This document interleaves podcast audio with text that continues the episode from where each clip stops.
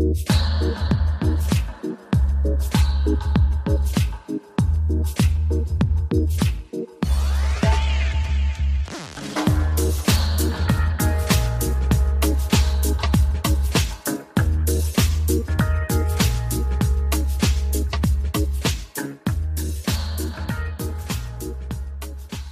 aujourd'hui, le thème du jour que j'ai choisi, euh, c'était effectivement état des lieux des enjeux sous Macron 2. Un beau titre euh, qui rime. Alors j'ai beaucoup de choses à vous dire, donc je pense que je vais aller euh, tout de suite dans le vif du sujet. à mon sens, l'événement le plus significatif des derniers mois, le plus emblématique, le plus important par rapport à notre thématique du jour, est pour moi la ratification du traité du Quirinal, du 26 novembre 2021. Alors le traité du Quirinal, c'est un traité international qui a été signé entre la France de notre bien-aimé président Emmanuel, Jupiter, Napoléon, Mozart, euh, Dieu, directement Dieu en fait, euh, Macron, et Mario Draghi, de l'italien Mario Draghi. Alors Mario Draghi, c'est un ancien, pour ceux qui ne le savent pas, c'est toujours bien de refaire un petit peu les, CV rapidement. C'est un ancien de la Banque Centrale Européenne et c'est un ancien de Goldman Sachs.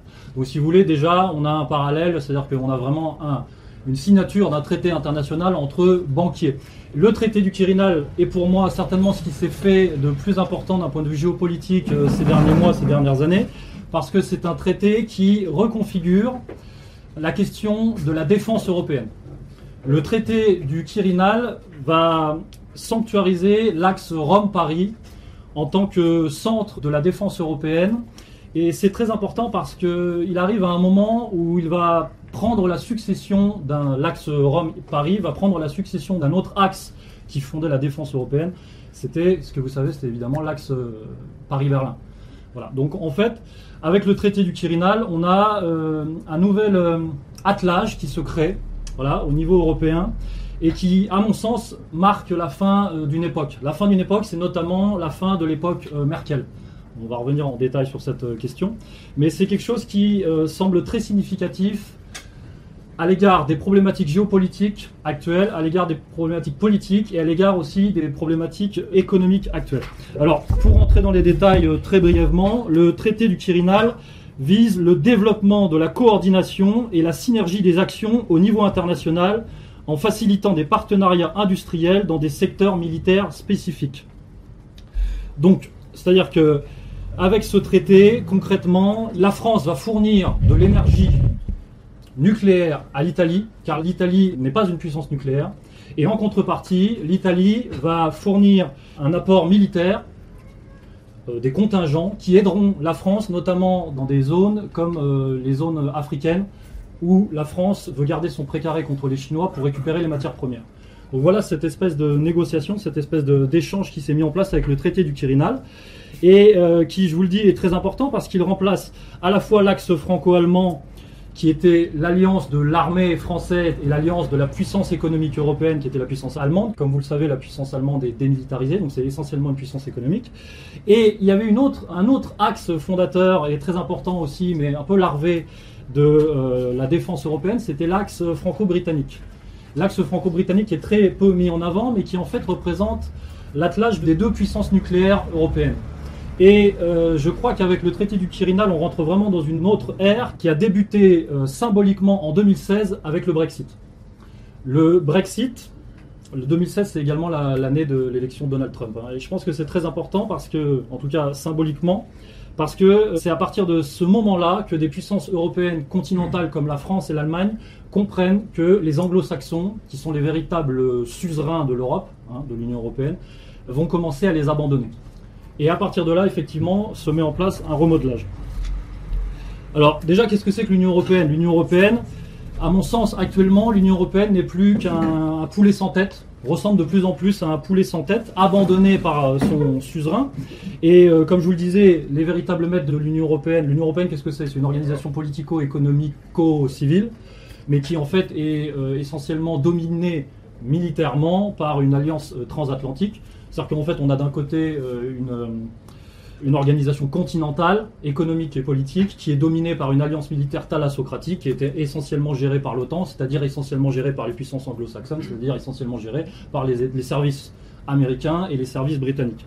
Donc voilà, c'était la réalité de, l'OTAN. L'OTAN et l'Union européenne sont deux entités en fait indissociables et il n'y a jamais eu, comment dirais-je, d'autres raisons d'exister pour l'OTAN que celle de préserver son précaré sur l'Europe. C'est-à-dire que la défense de la paix internationale ou euh, la lutte contre l'URSS, tout ça, c'était principalement des prétextes quand on prend beaucoup de recul. La raison d'être de l'OTAN a toujours été de préserver le précaré européen euh, des nations thalassocratiques. Et donc, je vous le disais, à partir de 2016, avec le Brexit et avec euh, l'élection de Donald Trump, parce que, petit aparté, la politique de Donald Trump, qui n'est pas forcément isolationniste comme on le dit euh, toujours, mais qui vise essentiellement à faire des économies. Le fond de la politique américaine, depuis Donald Trump, c'est baisser les coûts. Donc à partir de 2016, le suzerain américain va commencer à se débarrasser du boulet économique, politique et même géopolitique qu'est l'Union européenne. Et les dirigeants européens le savent malgré les apparences, les dirigeants européens en ont pris conscience dès euh, l'arrivée au pouvoir de Donald Trump. Et avec le Brexit, euh, et avec aussi euh, l'arrivée au pouvoir au Royaume-Uni de Boris Johnson, on se rend compte que le Royaume-Uni, la Grande-Bretagne, change un peu son agenda, commence elle aussi à se débarrasser de son ascendant sur l'Union européenne continentale et commence à se replier sur son empire traditionnel qui est plutôt le Commonwealth. Donc, à partir de 2016, les puissances anglo-saxonnes commencent à se à se, la faire belle, à se dire bon, on va laisser l'Union européenne se débrouiller parce que ça devient trop lourd à, gérer. Et euh, les puissances européennes, et principalement la France et l'Allemagne, vont commencer à se repositionner en fonction de cet état de fait. Et c'est pour ça que ça nous amène au traité du Quirinal, parce que entre la France et l'Allemagne, qui sont les deux verrous de l'Union européenne, on a eu deux trajectoires euh, différentes, deux stratégies différentes par rapport à cet état de fait. C'est-à-dire que la France d'Emmanuel Macron a choisi, elle, de prendre la voie de la poursuite de l'Union européenne, alors que, comme je vous le disais tout à l'heure, c'est désormais un poulet sans tête, c'est-à-dire sans suzerain. Et Emmanuel Macron a la prétention de croire qu'il va non seulement sauver l'Union européenne, mais en prendre le contrôle, et poursuivre la, vision atlantiste de l'Union européenne, mais sans l'OTAN et sans les États-Unis et sans le Royaume-Uni. Donc voilà le, rêve secret, enfin pas si secret que ça d'ailleurs, mais le rêve secret d'Emmanuel Macron. Alors que les Allemands, dès donc 2016, ont commencé à se positionner différemment. D'ailleurs, il faudrait remonter sur euh, l'historique des relations entre l'Allemagne et l'Union européenne depuis 1989, c'est-à-dire la, chute du mur de Berlin, parce que déjà, la relation est beaucoup plus ambiguë qu'on ne le croit. C'est-à-dire que vu de France, on a l'impression que l'Union européenne, c'est souvent une critique qui est administrée par certains idéologues, notamment les, libéraux sur la question économique, mais euh, les relations entre l'Allemagne et l'Union européenne sont beaucoup plus ambiguës qu'on ne le croit. Et elles sont euh, parfois beaucoup plus ambiguës que les relations françaises, qui pour elles sont, pour le coup, elles sont beaucoup plus, euh, tiennent beaucoup plus de l'inféodation. Alors, euh, si on refait très brièvement l'historique des relations entre l'Allemagne et l'Union européenne depuis 1989, on se rend compte que, notamment sous la période de euh, Gerhard Schröder, les relations étaient très ambiguës et que l'Allemagne n'avait pas les moyens de, son indépendance, notamment parce qu'elle n'avait pas du tout les moyens militaires, comme je vous le disais, elle était totalement démilitarisée, mais elle a quand même tenté d'incarner autre chose que le projet euh, oligarchique d'une Union européenne supranational, qui est le projet euh, porté par Emmanuel Macron. C'est-à-dire que sous Gerhard Schröder, l'Allemagne a plutôt euh, tenté d'incarner, de donner une voie euh, fédérale à l'Union européenne. Et c'est sous Angela Merkel, donc c'est-à-dire que ça fait 20 ans en gros, que l'Allemagne est revenue dans le giron atlanto-euromondialiste. Mais en fait, il y a des relations très particulières. Et d'ailleurs, c'est sous Gerhard Schröder que l'Allemagne a commencé à tisser des liens énergétique et économique avec la Russie, avec la Russie de Vladimir Poutine. Donc dès le début des années 2000, euh, d'ailleurs ça a été reproché à Gerhard Schröder très récemment.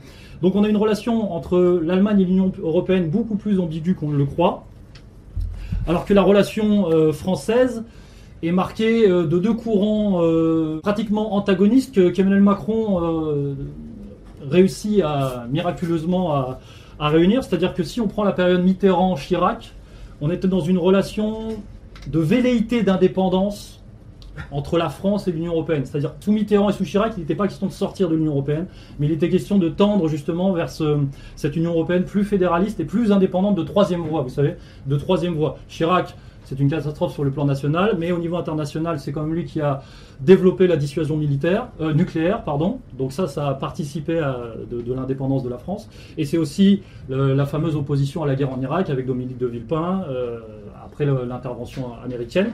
Et ça, c'est quand même des, signaux euh, très importants. Et Mitterrand, pareil, qui est très très critiquable, avec l'Allemagne des années 80, était effectivement dans une optique de troisième voie larvée. Il essayait d'être un peu plus malin.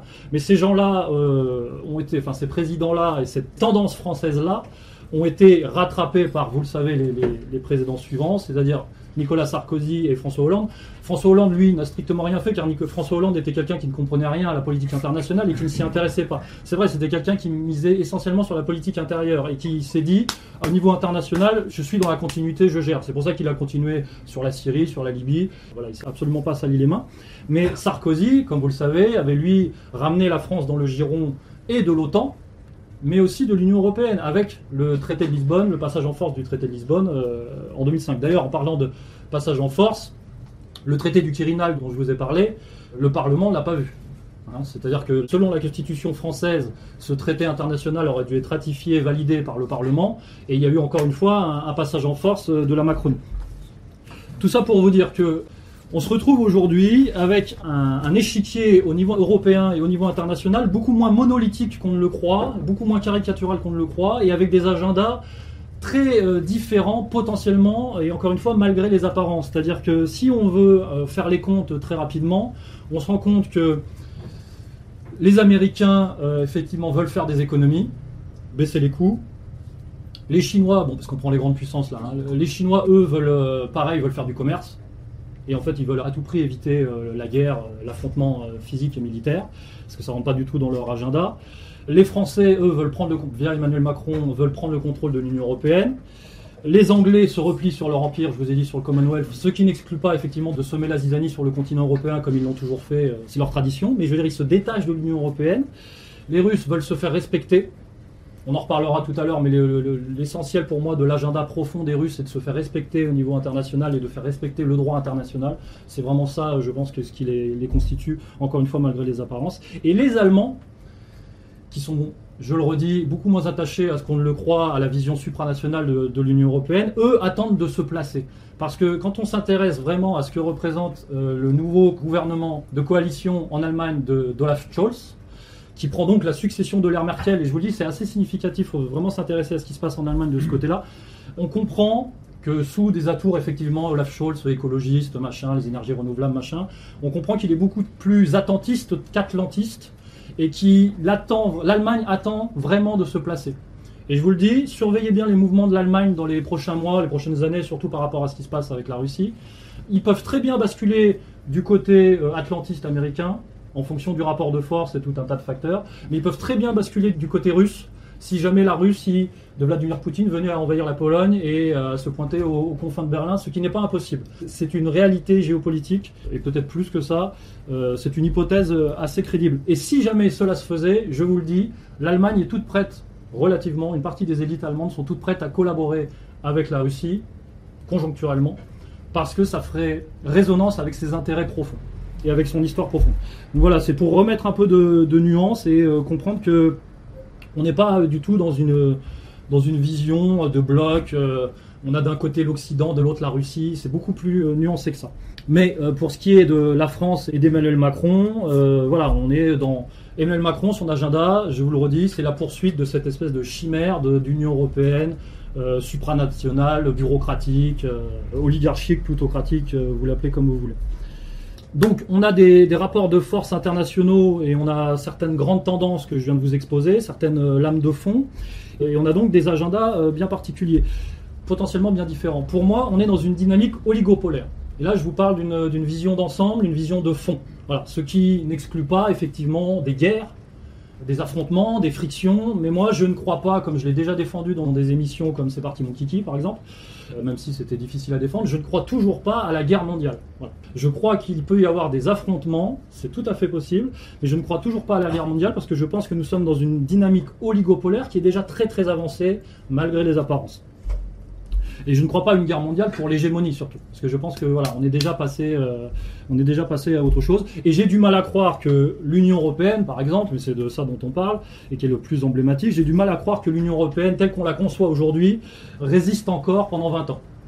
Je pense que l'Union européenne va muter, elle va certainement pas forcément changer de nature, ça, parce que c'est l'un des défis prioritaires d'Emmanuel Macron, c'est de conserver sa nature actuelle d'Union européenne euh, oligarchique. On verra s'il est capable de le, faire ou pas. Mais je pense que l'Union européenne, dans sa dans son étendue, est tout à fait capable effectivement de muter et peut-être euh, de se restreindre et de se restreindre autour d'un axe que je vous ai dessiné, qui est l'axe euh, franco-italien. Et moi, une de mes hypothèses, c'est que l'union du futur sera peut-être beaucoup plus latine que nordique. Peut-être qu'en en, cas de décomposition de l'Union européenne, ne restera que ce qu'on appellera une union latine, dans laquelle on retrouvera la France, l'Italie, l'Espagne, le Portugal, peut-être. Euh, je suis même pas sûr pour la Grèce parce qu'ils sont quand même assez proches des Russes malgré tout. Voilà, c'est certaines euh, potentialités. Donc ça, c'était pour le contexte international de fond. On en parlera dans les questions-réponses si j'ai pas été assez clair. Maintenant, je voudrais aller un peu plus dans les détails par rapport à notre euh, à notre sujet du jour, c'est-à-dire les motivations structurelles euh, d'Emmanuel Macron. Quel est son agenda détaillé euh, Quelle est sa feuille de route Alors pour bien comprendre, parce que c'est important, pour bien comprendre ce qui nous guette. Alors on l'a vu, Emmanuel Macron cherche à prolonger, à incarner un, pouvoir finalement oligarchique profond qui a été effectivement hégémonique des années 80, on va dire, jusqu'à, moi je vous jusqu'à la date de 2016. Hein. je pense que c'est une date très importante. Mais euh, il faut réactualiser effectivement les enjeux si on veut comprendre l'Empire, je veux dire, pour recomprendre l'Empire. Euh, il faut revenir euh, au club qui, je pense, euh, représente le plus les intérêts oligarchiques actuellement. Et quand on fait le tri entre Bilderberg, CFR, Trilatéral, machin, le club le plus emblématique, le plus, celui qui illustre le mieux l'attelage de l'Empire aujourd'hui, pour moi, c'est le Forum de Davos. Forum de Davos, il a eu lieu il y a encore deux semaines. D'ailleurs, c'était en décalé, vous avez vu. Hein, normalement, ça se passe toujours au début de l'année en Suisse. Euh, là, l'agenda a été un petit peu perturbé, donc ça s'est passé euh, euh, bah là au mois de juin, fin, fin mai. Alors qu'est-ce que c'est que le forum de Davos? Et je pense que c'est très important pour comprendre l'agenda d'Emmanuel Macron. Alors vous avez tous entendu parler du forum de Davos, le grid reset, Klaus Schwab, machin. Mais le forum de Davos, pour refaire un rapide historique, au début, c'est pas un forum mondial, c'est un forum européen, créé, je crois, en 1971, voilà, fondé en 1971 par le fameux Klaus Schwab, qui est un Suisse allemand. Et l'objectif, ça s'appelait le Forum européen de management. Et l'objectif de ce forum à la base, c'était familiariser les entreprises européennes avec le management à l'américaine. Ça, c'était déjà fait sous l'égide de l'Union européenne, de la Commission européenne, via notamment, je crois, via Raymond Barre à l'époque. Hein. c'est pour donner des noms. Voilà. Donc l'idée, c'était effectivement de familiariser les entreprises européennes et donc le droit social européen avec le néolibéralisme américain. dès les années 70, euh, c'était quand même ça. Et on comprend que Emmanuel Macron, c'est quand même la queue de comète de cette, euh, de cette dynamique. Mais c'est intéressant de voir les, les différentes formes qu'a pris le Forum de Davos. Et donc en 1987, ce Forum européen de management devient le Forum économique mondial, donc le Forum de Davos qu'on connaît actuellement, et il devient euh, ostensiblement le club de l'hyperclasse euh, mondialisée euh, transnationale. Et comme je vous le disais, je pense que les années Bilderberg, Club le siècle, machin, sont, qui sont des clubs paramaçonniques internationaux, sont déjà derrière nous. C'est-à-dire que ce sont des groupes qui correspondent à une certaine séquence, qui ont toujours de l'importance, mais qui sont quand même un cran en dessous dans la domination et dans la réalité oligarchique que le Forum de Davos. Klaus Schwab. Qu'est-ce que c'est que Klaus Schwab? En vérité, euh, à bien y réfléchir, Klaus Schwab, c'est rien du tout. C'est bon, en fait, c'est un fonctionnaire. C'est pas quelqu'un de très intéressant par rapport à l'agenda que je vous expose. Klaus Schwab, c'est un fonctionnaire oligarchique qui a été placé là parce que c'était un élève de Kissinger. En fait, il a été placé là par euh, les représentants de l'État profond américain, de la CIA, etc. à l'époque, et aussi parce que c'est un élève de Kissinger, et aussi certainement par le passé nazi de son père. Parce que comme c'est un Suisse allemand, on a retrouvé sur Internet des images, son père aurait fait des choses... Euh, les heures les plus sombres, tout ça. Bon, donc peut-être qu'il peut, qu'il est tenu, peut-être qu'il y a une culpabilité, peut-être pas. Bon, ça fait partie des interrogations sur lesquelles on n'aura peut-être jamais des réponses. Mais les véritables tenants du forum de Davos ne sont pas Klaus Schwab.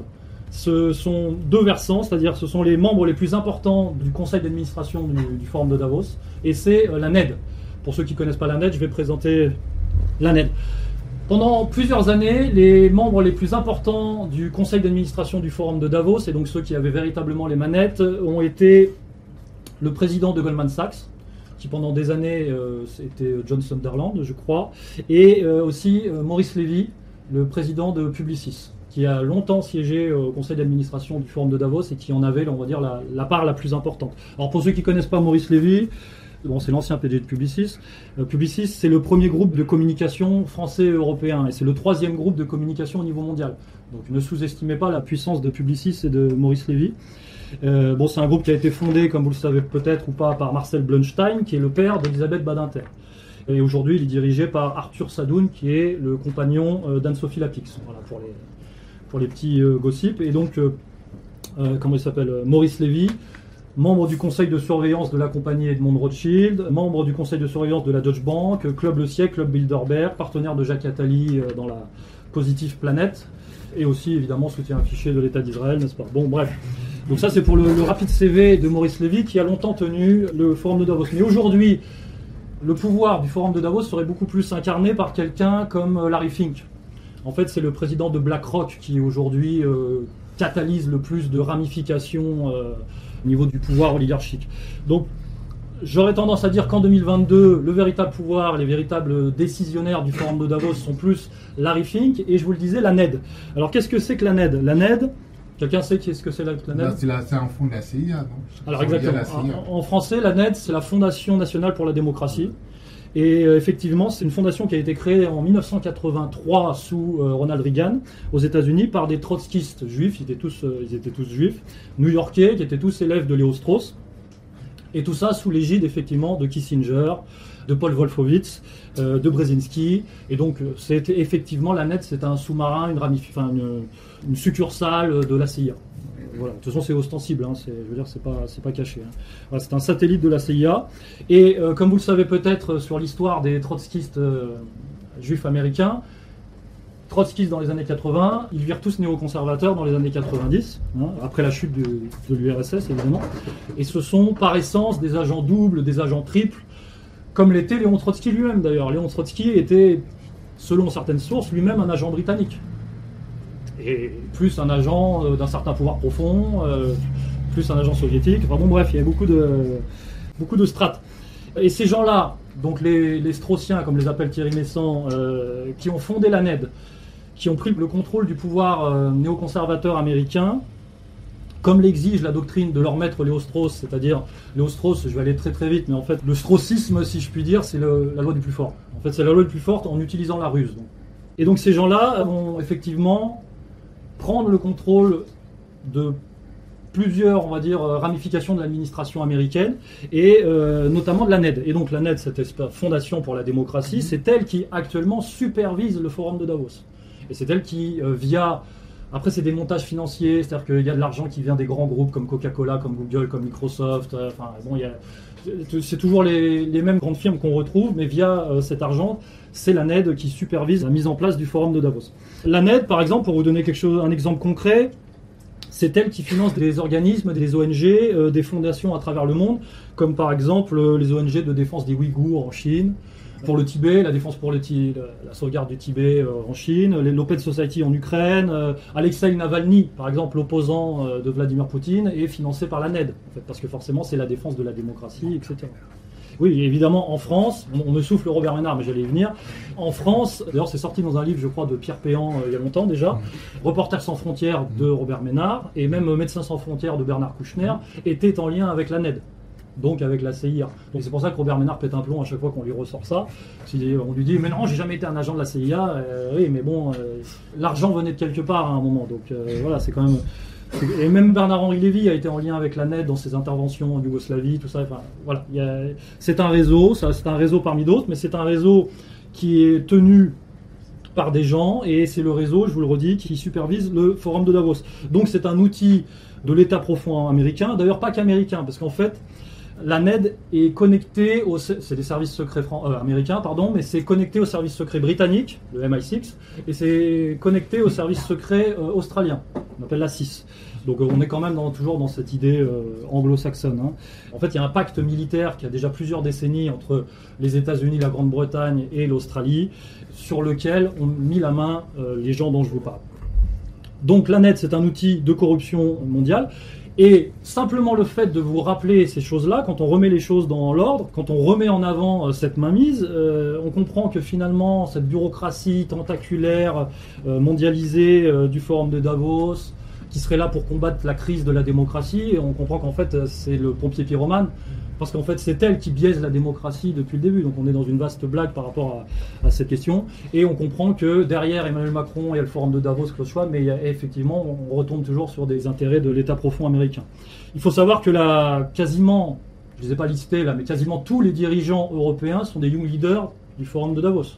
En France, par contre, j'ai listé les young leaders du forum de Davos français, Emmanuel Macron, Gabriel Attal, Marlène Schiappa, Amélie de Montchalin, qui vient d'être euh, nommée ministre de la Transition écologique, Stéphane Bancel, le PDG de Moderna, et il y en a une qui a, déjà quelques années, c'est Najat Vallaud-Belkacem. J'avais un peu oublié. Bref, tout ça pour vous dire que Davos n'est pas forcément le sommet de la pyramide, si jamais on veut rentrer dans des schémas un peu euh, grossiers. C'est pas le sommet de la pyramide d'où se donnent des, des directives. En fait, Davos, c'est plutôt un cabinet d'audit où, euh, effectivement, une fois par an, l'hyperclasse mondialisée se réunit, mais elle vient faire le bilan de ses intérêts. Et je pense, et là on avance dans la démonstration, je pense que pour mieux appréhender, pour mieux palper la direction prise par la défense de ses intérêts, euh, et esquisser quelque chose qui serait effectivement de l'ordre du projet euh, global, mais qui serait conjoncturel, hein, enfin conjoncturel en termes politiques, je pense qu'il faut s'intéresser justement aux actions structurelle euh, du groupe qui est à la tête de la NED dont je viens de vous parler et d'en tirer des grandes lignes. Et c'est ce que euh, j'ai modestement tenté de faire. Si on s'intéresse à ce qu'ont fait les gens qui sont à la tête de la NED depuis, euh, on va dire, 20 ans, si on s'intéresse à leur parcours, même depuis les années 80, si on s'intéresse à leur prise de décision à des moments clés. Alors, les moments clés, je pense au 11 septembre, je pense évidemment au Covid, et je pense au printemps arabe. Pense que c'est les moments clés des 20 dernières années. Et si on s'intéresse à leur concrétisation majeure, on se rend compte que, et là je pense que c'est la ligne directrice la plus importante de ma conférence aujourd'hui, si on se rend compte que l'objectif de ces gens-là est, un, la mise en place d'un système poussé de surveillance intérieure, je dis bien intérieure, et deux, la division géoéconomique mondiale du travail. Je vais développer euh, brièvement. Je m'explique en deux mots. Les fondateurs de l'ANED ont pris le contrôle dans les années 90 de ce qu'on appelle les cinq yeux. En parallèle de leur fondation de l'ANED, ils ont pris le contrôle des cinq yeux. Les cinq yeux, c'est une alliance de renseignement militaire entre les États-Unis, le Royaume-Uni, l'Australie, dont je vous parlais tout à l'heure, mais aussi la Nouvelle-Zélande et le Canada. Actuellement, on parle d'une mutation des cinq yeux en neuf yeux, auxquels on ajouterait effectivement euh, les renseignements militaires de l'Allemagne, de la Corée du Sud, de l'Inde et euh, du Japon. Et euh, officiellement, c'est une alliance de renseignement militaire qui vise à la surveillance et à l'interception de télécommunications. Mais si on parle concret, on parle vrai entre nous, euh, les cinq yeux, c'est une entreprise géante d'espionnage. Une entreprise géante d'espionnage civil, mais aussi d'espionnage industriel. Ça, c'est les intérêts profonds de ces gens-là. Qu'ont fait les fondateurs de la NED lorsqu'ils ont pris le contrôle des cinq yeux? Ils ont mis en place le réseau échelon. Réseau échelon qui est justement euh, ce tissu euh, de surveillance des télécommunications qu'ont fait les fondateurs de la NED à partir du 11 septembre, j'ai envie de dire à la faveur du 11 septembre. Ils ont mis en place le Patriot Act. Ce sont les mêmes. Ce sont exactement les mêmes protagonistes. Le Patriot Act, il faut savoir qu'il était déjà rédigé en 1999, qui est promulgué en octobre en novembre 2001, mais il était déjà rédigé en 1999, et on parlait aux États-Unis déjà de l'élaboration d'un Patriot Act dans les années 93, après le premier attentat euh, sur le World Trade Center. Il y a eu un premier attentat au début des années 90.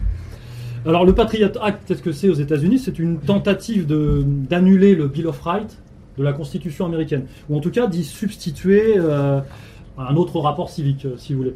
Le Patriot Act autorise les services de sécurité à accéder aux données informatiques des particuliers et des entreprises sans autorisation, ni même sans l'information des utilisateurs. Vous n'êtes pas tenu au courant. Avec le Patriot Act, on vous espionne, vous n'êtes pas tenu au courant, c'est affaire réglée, c'est vraiment un passage en force. Le tout sous couvert de lutte antiterroriste, euh, comme vous le savez. Alors là, ça autorise tout, c'est les télécommunications, mais c'est aussi les écoutes téléphoniques et machin. Le Patriot Act aux États-Unis, devait durer 4 euh, ans. Il a été prolongé sous Barack Obama jusqu'en 2015. Et en 2015, il a été reprolongé. Et depuis 2015, avec la période Trump, on n'en a plus entendu parler. Mais on ne sait pas si le Patriot Act est toujours en vigueur ou pas aux États-Unis. Officiellement, il n'a pas été annulé. Donc ça, c'était pour le 11 septembre. Donc, les fondateurs de la NET qui tiennent le forum de Davos, je vous le dis, ont mis la main sur les cinq yeux. Patriot Act à la faveur du 11 septembre. À la faveur des printemps arabes, ils ont lancé ce qu'on a appelé euh, une doctrine de guerre sans fin, destruction euh, des structures étatiques euh, du Proche-Orient, mais aussi, vous connaissez le plan, vous savez que ça passe aussi par certains pays africains, et il y a même certains dirigeants militaires américains qui parlent de, la mainmise sur l'Amérique latine, notamment sur le, Venezuela. Donc ça, c'était au niveau international. Et à la faveur de la pandémie, n'est-ce pas, la pandémie de 2020, qu'ont fait les fondateurs de la NED, ils ont promulgué, ils ont imposé le confinement et la vaccination obligatoire, qui ont donc suspendu euh, les libertés fondamentales, comme vous le savez, parce que je ne vais pas vous rappeler qu'on ne pouvait plus sortir de chez nous sans, sans, être passible de peine de prison. Quand même au bout de deux amendes, trois amendes, on, allait en prison.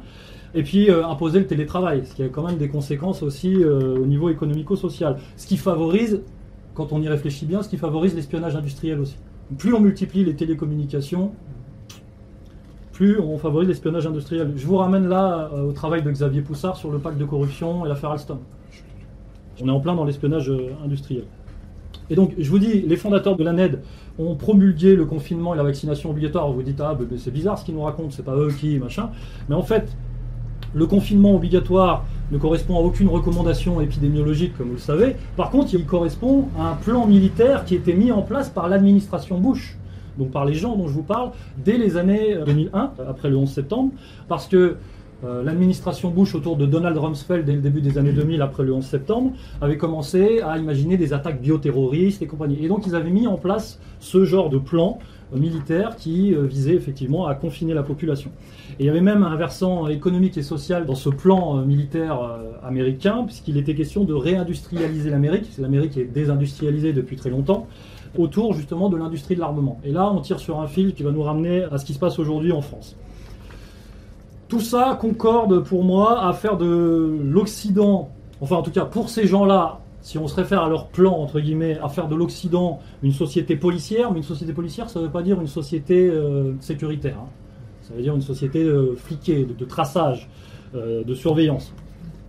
Également au niveau international, l'idée c'est de restreindre la Chine à son rôle d'atelier du monde, hein, parce qu'il y a quand même cette euh, défense du rapport consommation-production. Et au niveau, encore au niveau international, selon ce plan, il est question d'annexer une grande partie des pays du Proche-Orient, certains pays africains, certains pays de l'Amérique latine, pour en faire des réservoirs de matières premières. C'est ça le but de détruire les infrastructures étatiques de ces pays-là, notamment c'était le, but en Syrie.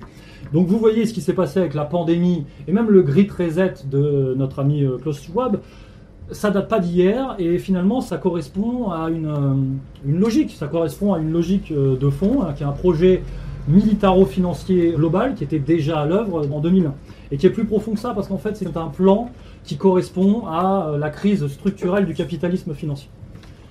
On verra qu'avec Emmanuel Macron, on rentre effectivement. L'objectif d'Emmanuel Macron, c'est sauver l'Union européenne, mais c'est, il est là aussi pour sauver le capitalisme financier en crise en l'aidant à muter on va parler de ça euh, dans quelques minutes. Donc le grid reset de Klaus Schwab, c'est juste une mise à jour quelque part d'une dynamique de fond qui est euh, la, sauvegarde du capitalisme financier dont je vous parle.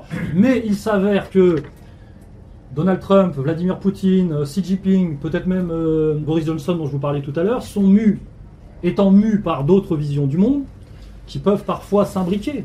Mais le projet oligarchique dont je vous parle a dû s'adapter. Et au moment où je vous parle, ce projet ne me semble plus pouvoir concerner que le Canada, certains pays du Commonwealth, parce que je pense pas que les États-Unis soient concernés dans la situation dans laquelle ils sont, et j'ai envie de dire l'Union européenne, mais surtout j'ai envie de dire ce qui restera de l'Union européenne d'ici quelques mois ou d'ici quelques années.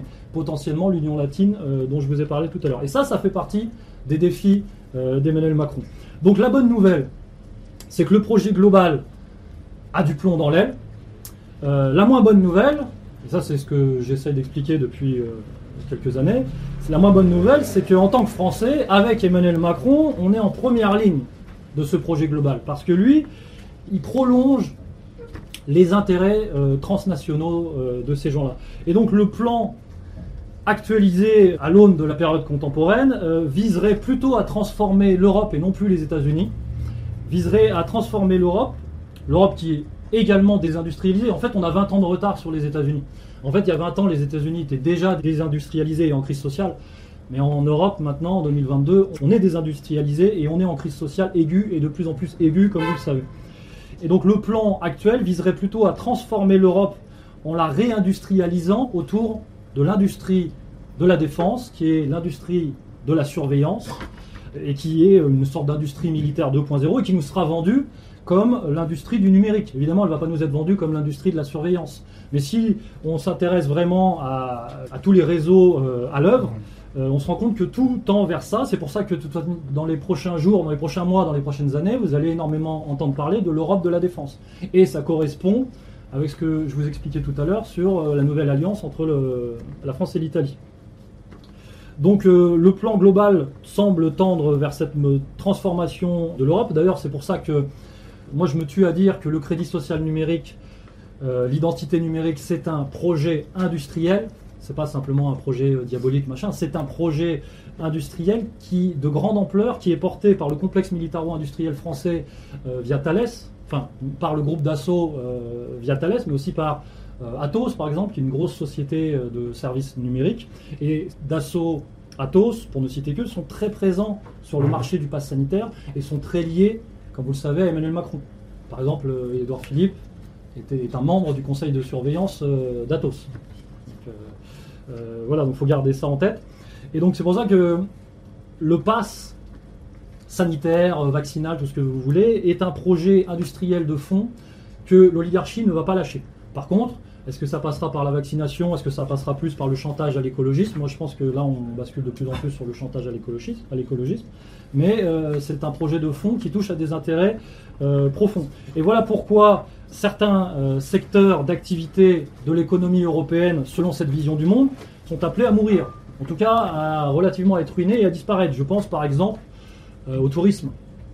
Dans la perspective dont je vous parle, qui ressemble à une perspective de guerre froide et de nouveaux rideaux de fer, le rideau de fer euh, inversé, où on aura une Europe de la défense recentrée sur elle-même parce que coupée des États-Unis et avec le fantasme de l'agression antidémocratique à l'Est, effectivement, des secteurs comme le tourisme, ça va être compliqué.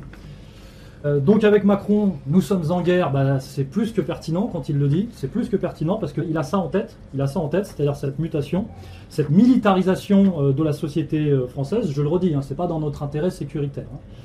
L'objectif, ça va être de faire des citoyens, pareil, des espèces de petits fonctionnaires, avec des passes, avec des contrôles sociaux, avec des tickets de rationnement, voilà, de petits fonctionnaires d'une économie en guerre, et puis ceux qui ne rentreront pas dans ce cadre-là seront effectivement, comme vous le savez, euh, réduits et condamnés à la marginalité et être considérés comme potentiellement euh, d'extrême droite, factieux, euh, dangereux pour la santé.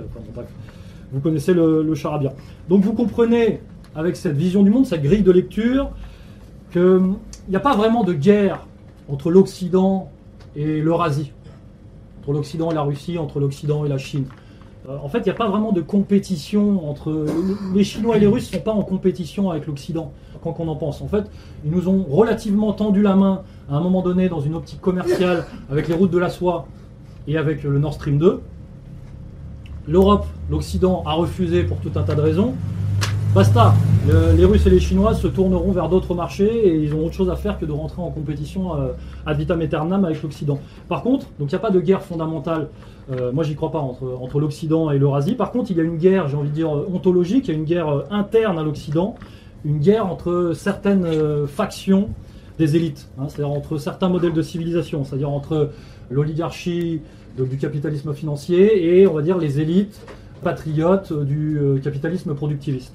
Et ça, c'est une guerre assez profonde, je pense. C'est une, ligne de démarcation assez profonde euh, en Occident. Quelque part, c'est une sorte de lutte des classes, une sorte de guerre des classes, une guerre des hyperclasses.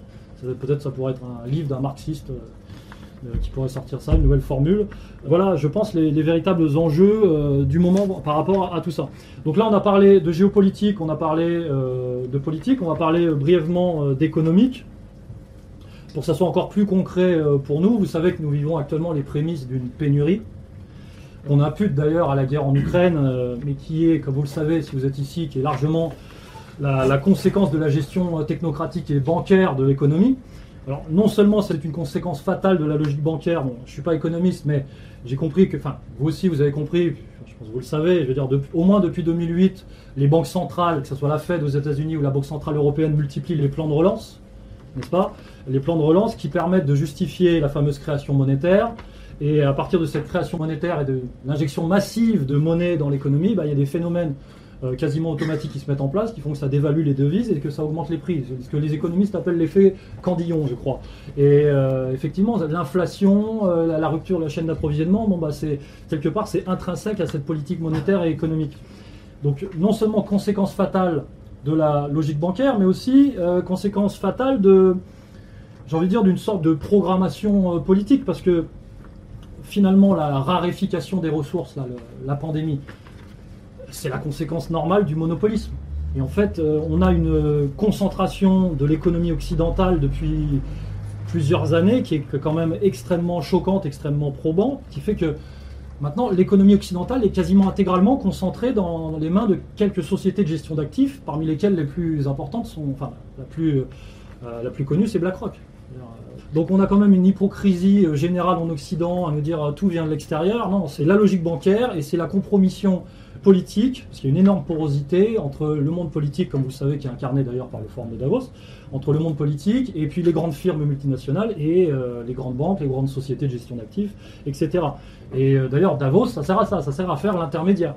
Davos, c'est euh, on se fait rencontrer le big boss de machin avec le président de, de, de trucs. McKinsey, c'est pareil. En fait, c'est des intermédiaires, tout ça.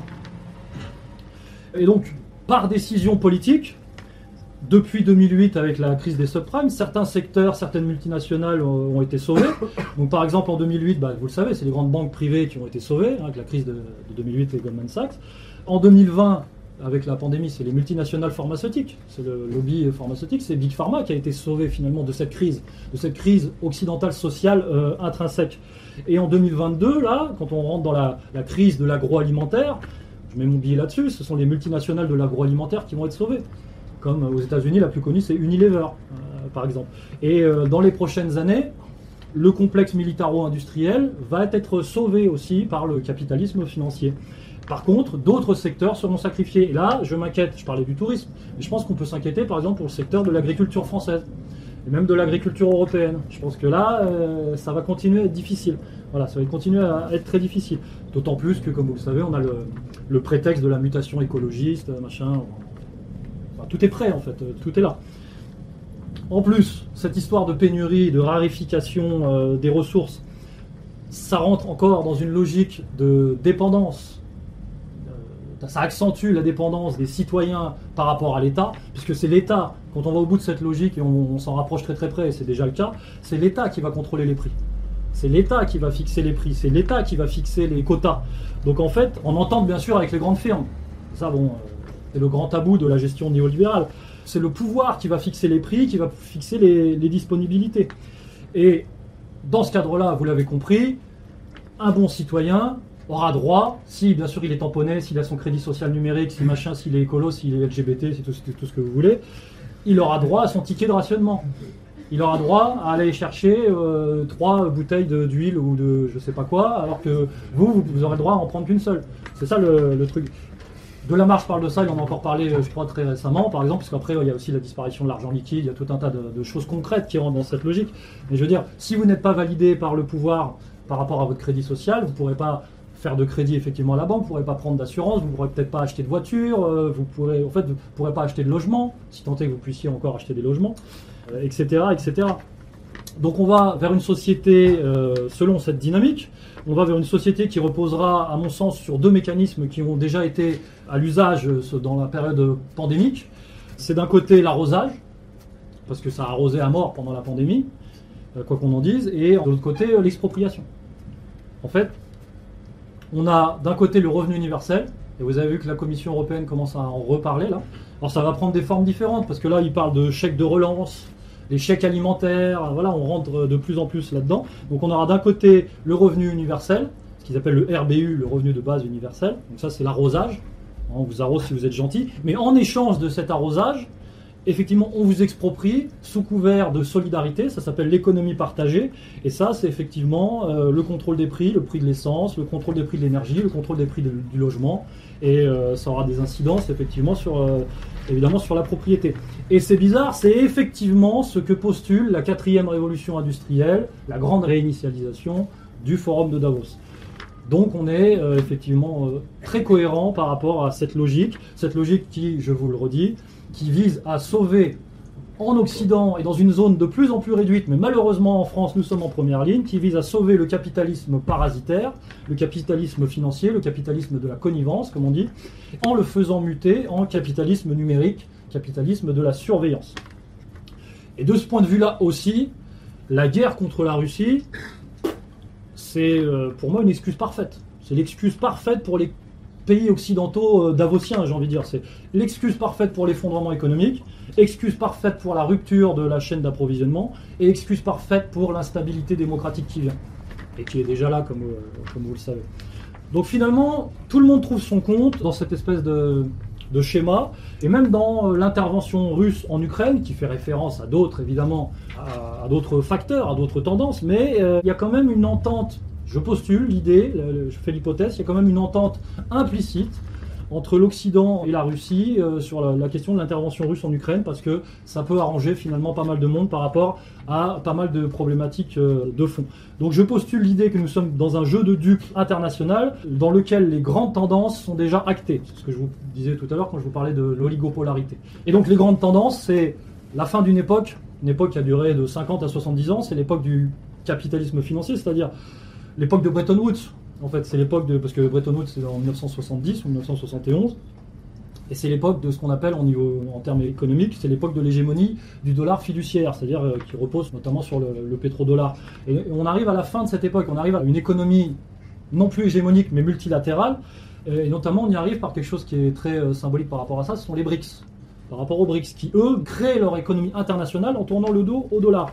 Donc je postule qu'il n'y aura pas de disparition du dollar, qui était, un, qui était la, le dollar qui est pendant des années donc a été garanti par des actifs financiers, mais maintenant on aura plusieurs monnaies de référence. Euh, la monnaie des BRICS sera notamment, elle, adossée à, non pas à des actifs financiers, mais à des matières premières. On entend parler en ce moment, effectivement, de plus en plus des matières premières détenues par la Russie. on se rend compte que, bah ouais, eux, ils en ont, pas nous. Et euh, donc, je vous disais, fin d'une époque, passage à une économie multilatérale, et euh, troisièmement, mutation du capitalisme en Occident, qui, in fine, ne concernera peut-être que, que quelques États, euh, parmi lesquels, euh, effectivement, la France. Croyez bien qu'avec la Macronie, avec le complexe militaro-industriel dont j'ai parlé, avec les médias, dont j'ai pas parlé, mais dont vous sentez l'implication, nous sommes engagés dans cette voie, dans cette voie de la gouvernance numérique, je vais le dire comme ça. Malheureusement, en France, nous sommes engagés dans cette voie. Mais vous voyez aussi que les défis sont immenses pour quelqu'un comme Macron. quand je dis Macron, c'est entre guillemets, parce que Macron, c'est le, pouvoir Macron, en fait. Les défis sont immenses pour le, pouvoir Macron. Parce que la marge de manœuvre du pouvoir macronien dépend énormément des États-Unis, dépend énormément de ce qui va se passer à l'international, dépend énormément de l'Allemagne. Macron, son objectif, et quelque part sa nécessité, c'est de rester au pouvoir. Moi, j'ai fait une petite blague l'autre jour dans On nettoie l'info. Je dis il est là pour durer, euh, pour cumuler les mandats sur plusieurs années. Il n'est pas là pour faire simplement deux mandats. Je pense que l'objectif secret de Macron, c'est de rester 20 ans. C'est pas pour rien qu'ils ont mis en place un mec qui a 40 ans. Donc ne croyez pas que Emmanuel Macron, il est juste là pour finir son deuxième mandat et puis ciao bye bye. Il va certainement tenter de faire ce qu'a fait Vladimir Poutine, d'ailleurs c'est assez ironique, euh, ce qu'a fait Vladimir Poutine en Russie, c'est-à-dire euh, imposer un, septennat par exemple, il en a déjà pas mal parlé, et à partir de là relancer les compteurs en disant ben regardez là c'est un septennat, c'est un nouveau mandat. Donc euh, je peux refaire un autre mandat derrière puisque c'est pas le même. Donc dans la tête de Macron, il est là pour rester, il est là pour moi pour 20 ans. Mais c'est un défi pour lui, ça va pas être simple. Et pour rester en poste, il va de plus en plus être obligé de se radicaliser. De plus en plus, il va être obligé de devenir ce président absolu euh, dont parle Philippe Fabry, par exemple, pour mener à bien sa mission. C'est-à-dire que vraiment, quand je vous disais tout à l'heure, c'est Napoléon, euh, Mozart, euh, Jésus, tout ça, il va être obligé d'arriver au stade de, de monarque ultime, en fait, s'il veut vraiment rester au pouvoir. D'autant plus qu'il va devoir gérer, comme vous le savez, et ça dès la rentrée, il va devoir gérer des tremblements, on va dire comme ça, des, soubresauts, des, frictions euh, qui vont être la prise de conscience par les classes populaires de l'augmentation du prix des matières premières, du prix de l'essence, c'est déjà le cas, ça pique déjà beaucoup là, le chauffage, cet hiver ça va piquer sévèrement, la baisse du pouvoir d'achat qui est intrinsèque à la baisse de la production dont je vous ai parlé, la pénurie qui commence déjà à se faire sentir, l'effondrement géopolitique dont il pourrait tirer profit, mais bon, on va voir comment ça se passe, mais ça pourrait aussi lui, coûter. Et puis aussi la révolte des institutions politiques, parce que je ne suis pas si sûr que ça passe euh, aussi crème, comme le dit, au niveau des rapports avec les, euh, autres euh, tenants du pouvoir institutionnel.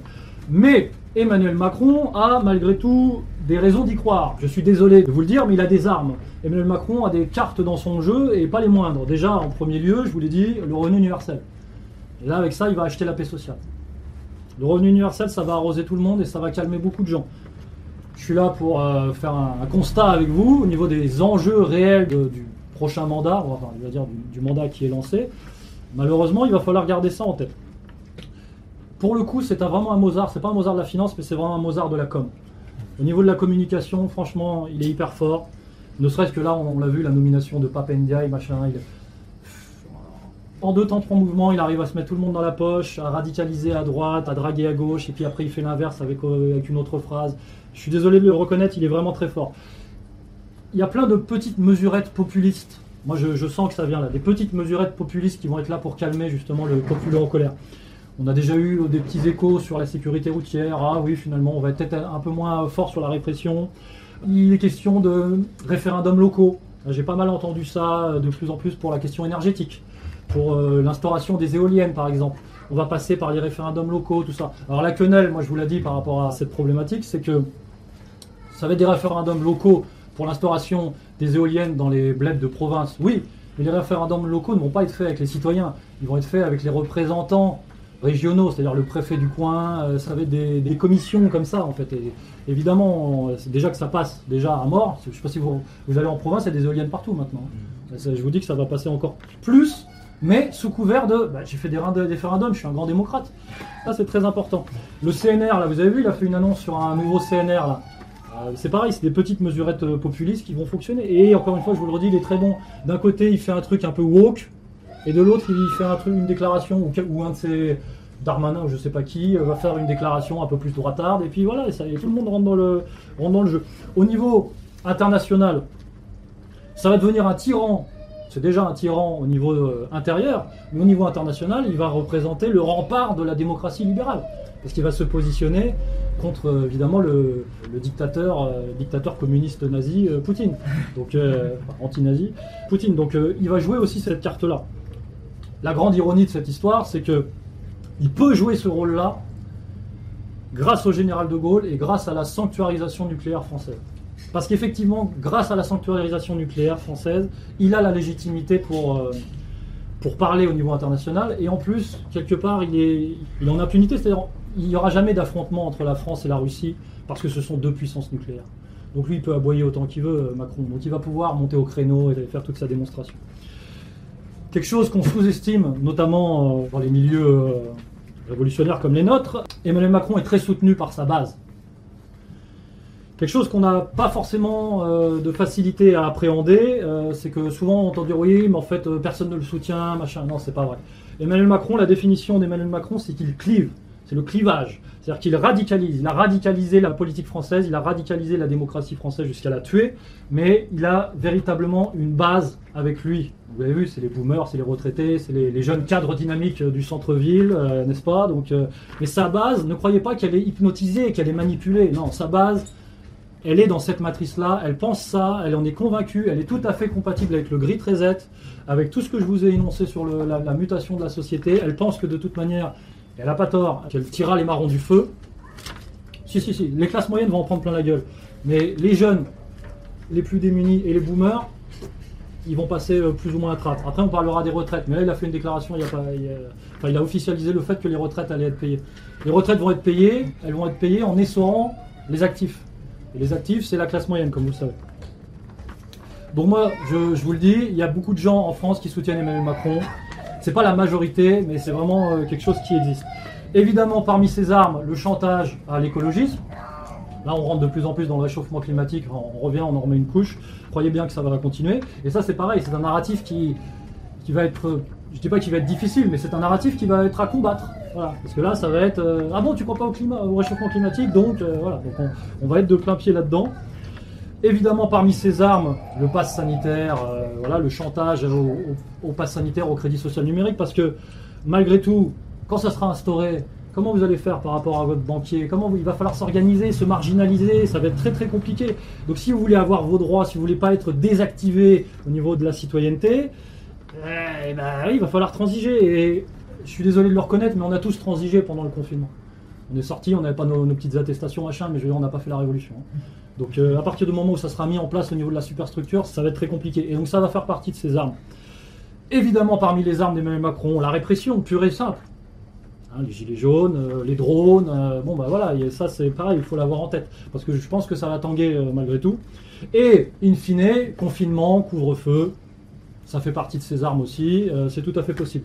Donc je vous le dis, il a d'énormes défis, mais il a vraiment des cartes dans son jeu, et ça va tanguer, mais malheureusement, c'est pas perdu d'avance pour, euh, lui. Le programme d'Emmanuel Macron à court terme, vous le connaissez. En termes très concrets, c'est la commission Attali. Emmanuel Macron, de toute façon, c'est forme de Davos, la Banque Centrale Européenne, la commission Attali. Tout ça, ça tire dans la même direction. Et en termes très concrets, ça va être réforme euh, de la sécurité sociale, réforme des assurances chômage, réforme de la SNCF, réforme de la fiscalité, disparition de l'argent liquide. Enfin bon, c'est toujours la même chose. En 2017, quand Emmanuel Macron a été élu, moi j'ai dit, il est là pour mettre au pas euh, le droit social français. Voilà, donc on est tout à fait dans cette continuité.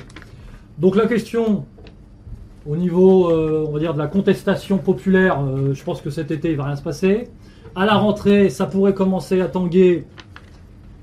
Mais comme je vous dis, revenu universel, réchauffisme, papendiaï, ça peut encore passer, la guerre en Ukraine, machin, peut-être que Poutine va intervenir en, Pologne ou je sais pas quoi, donc euh, voilà, donc ça va canaliser tout le monde. Ça peut encore passer.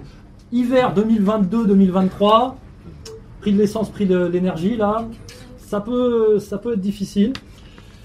Voilà ce qui nous impute, j'ai envie de dire. Euh, il ne nous reste, nous, si on a des appréhensions, euh, des velléités révolutionnaires, il ne nous reste qu'à guetter finalement la marge de manœuvre. Parce que je pense qu'il va y avoir des marges de manœuvre je pense qu'il va y avoir des failles, il va y avoir des moments où agir.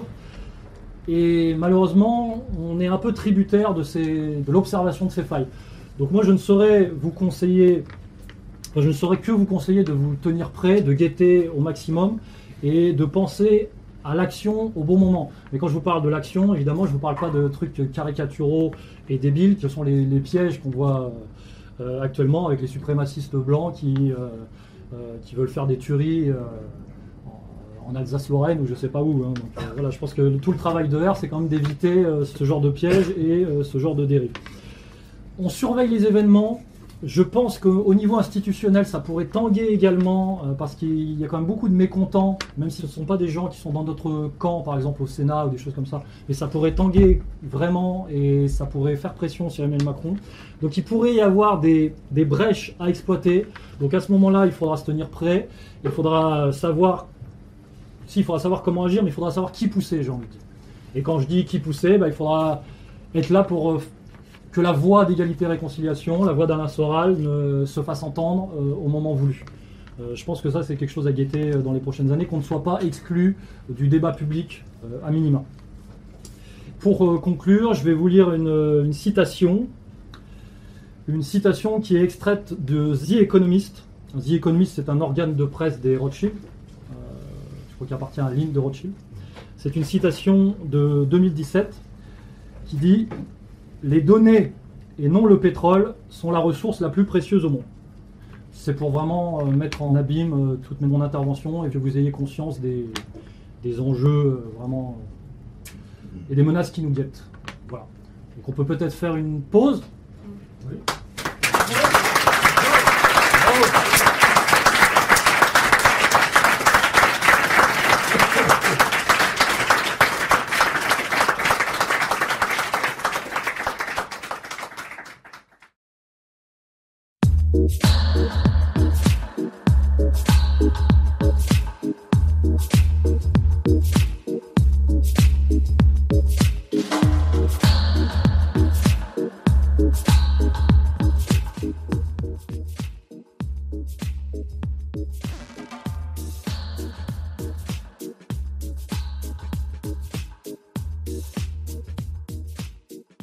C'est une problématique très intéressante qui a différentes acceptions, acception économique, acception politique, acception philosophique.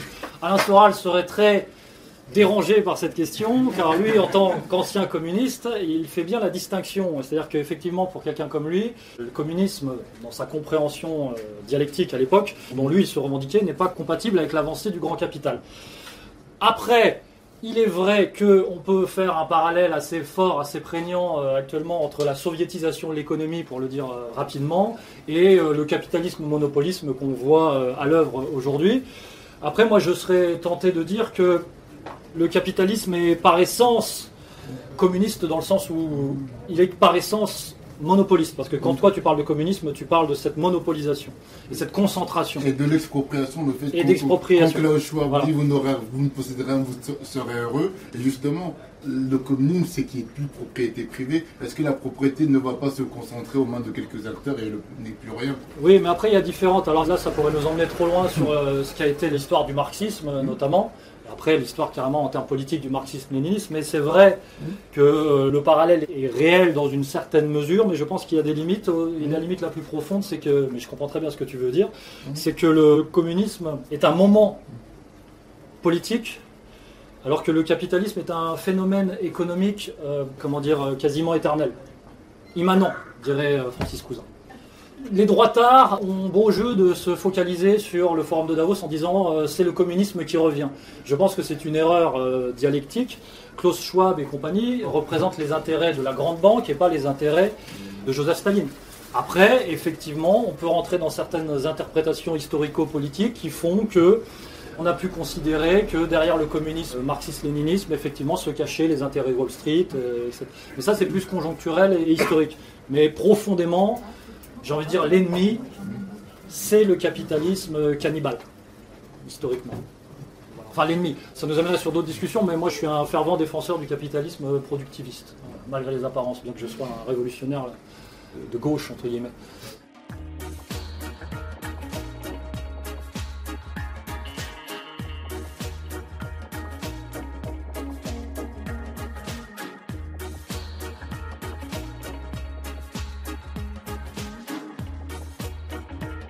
C'est le sens de mon développement aujourd'hui, c'est effectivement de dire que le projet, par essence et par ambition, pourrait être mondial, mais ils n'ont pas les moyens de leurs ambitions, et cela depuis euh, plusieurs années, et effectivement, ils sont obligés de se rétracter, oui, de se rétracter sur une zone qui, à mon sens, s'amenuise de plus en plus, qui, à la fin, peut-être concernera plus que la France et la Belgique, mais... Euh, mais après, c'est toute la dialectique politique, euh, métapolitique par rapport à cette question. Après, moi, j'aime pas trop parler du projet euh, eschatologique global, euh, parce que je trouve que ça nous sort parfois un peu de la réalité. Donc oui, il y a un projet global universel, si tu veux, mais ça, c'est presque abstrait. Ce qui m'intéresse, c'est vraiment les contingences, et on voit que le plan dont je vous ai parlé correspondait à ce qu'on appelle l'Occident, et que là, il est vraiment en train de se déliter et de plus en plus en train de se restreindre au Canada, à l'Union européenne, et on va voir en fonction d'eux si le rapport de force n'est pas terminé.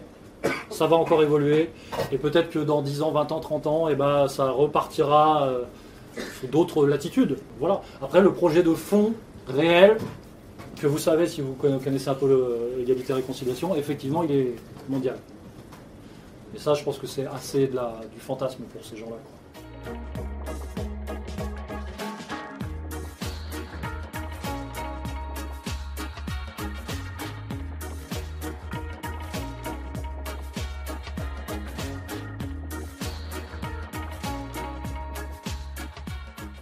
Alors sur la Chine, comme je l'ai dit tout à l'heure, je pense que vraiment ce qui motive la Chine en tant qu'État, c'est le commerce. Leur agenda profond vise à pérenniser leur développement économique en passant par le commerce international.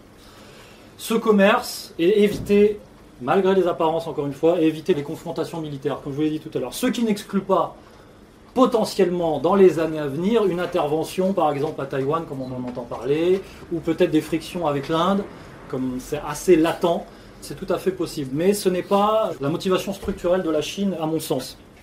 Après, si on veut revenir vraiment très brièvement sur l'historique de la Chine, c'est très complexe. Hein. Mais moi, j'avais noté que la Chine a effectivement joué un, double jeu, en tout cas négocié relativement avec les puissances occidentales et notamment avec les États-Unis, puisque elle a passé des contrats dans les années 90, 2000, des années 80, 90, 2000 avec les multinationales américaines.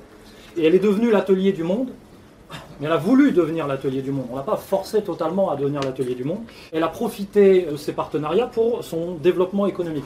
D'abord sur la côte, sur la côte chinoise. Ça prend des années, c'est le long processus chinois. Et puis après, de plus en plus, effectivement, dans les terres. Après, il faut savoir qu'en Chine, pareil, on a l'impression, nous, on a une vision lointaine, on se dit, ah, c'est la dictature, machin, truc, c'est le centralisme, machin. Il y a des provinces en Chine, les pouvoirs régionaux sont très forts en Chine. D'accord? C'est pas du tout euh, aussi euh, monolithique euh, qu'on le croit.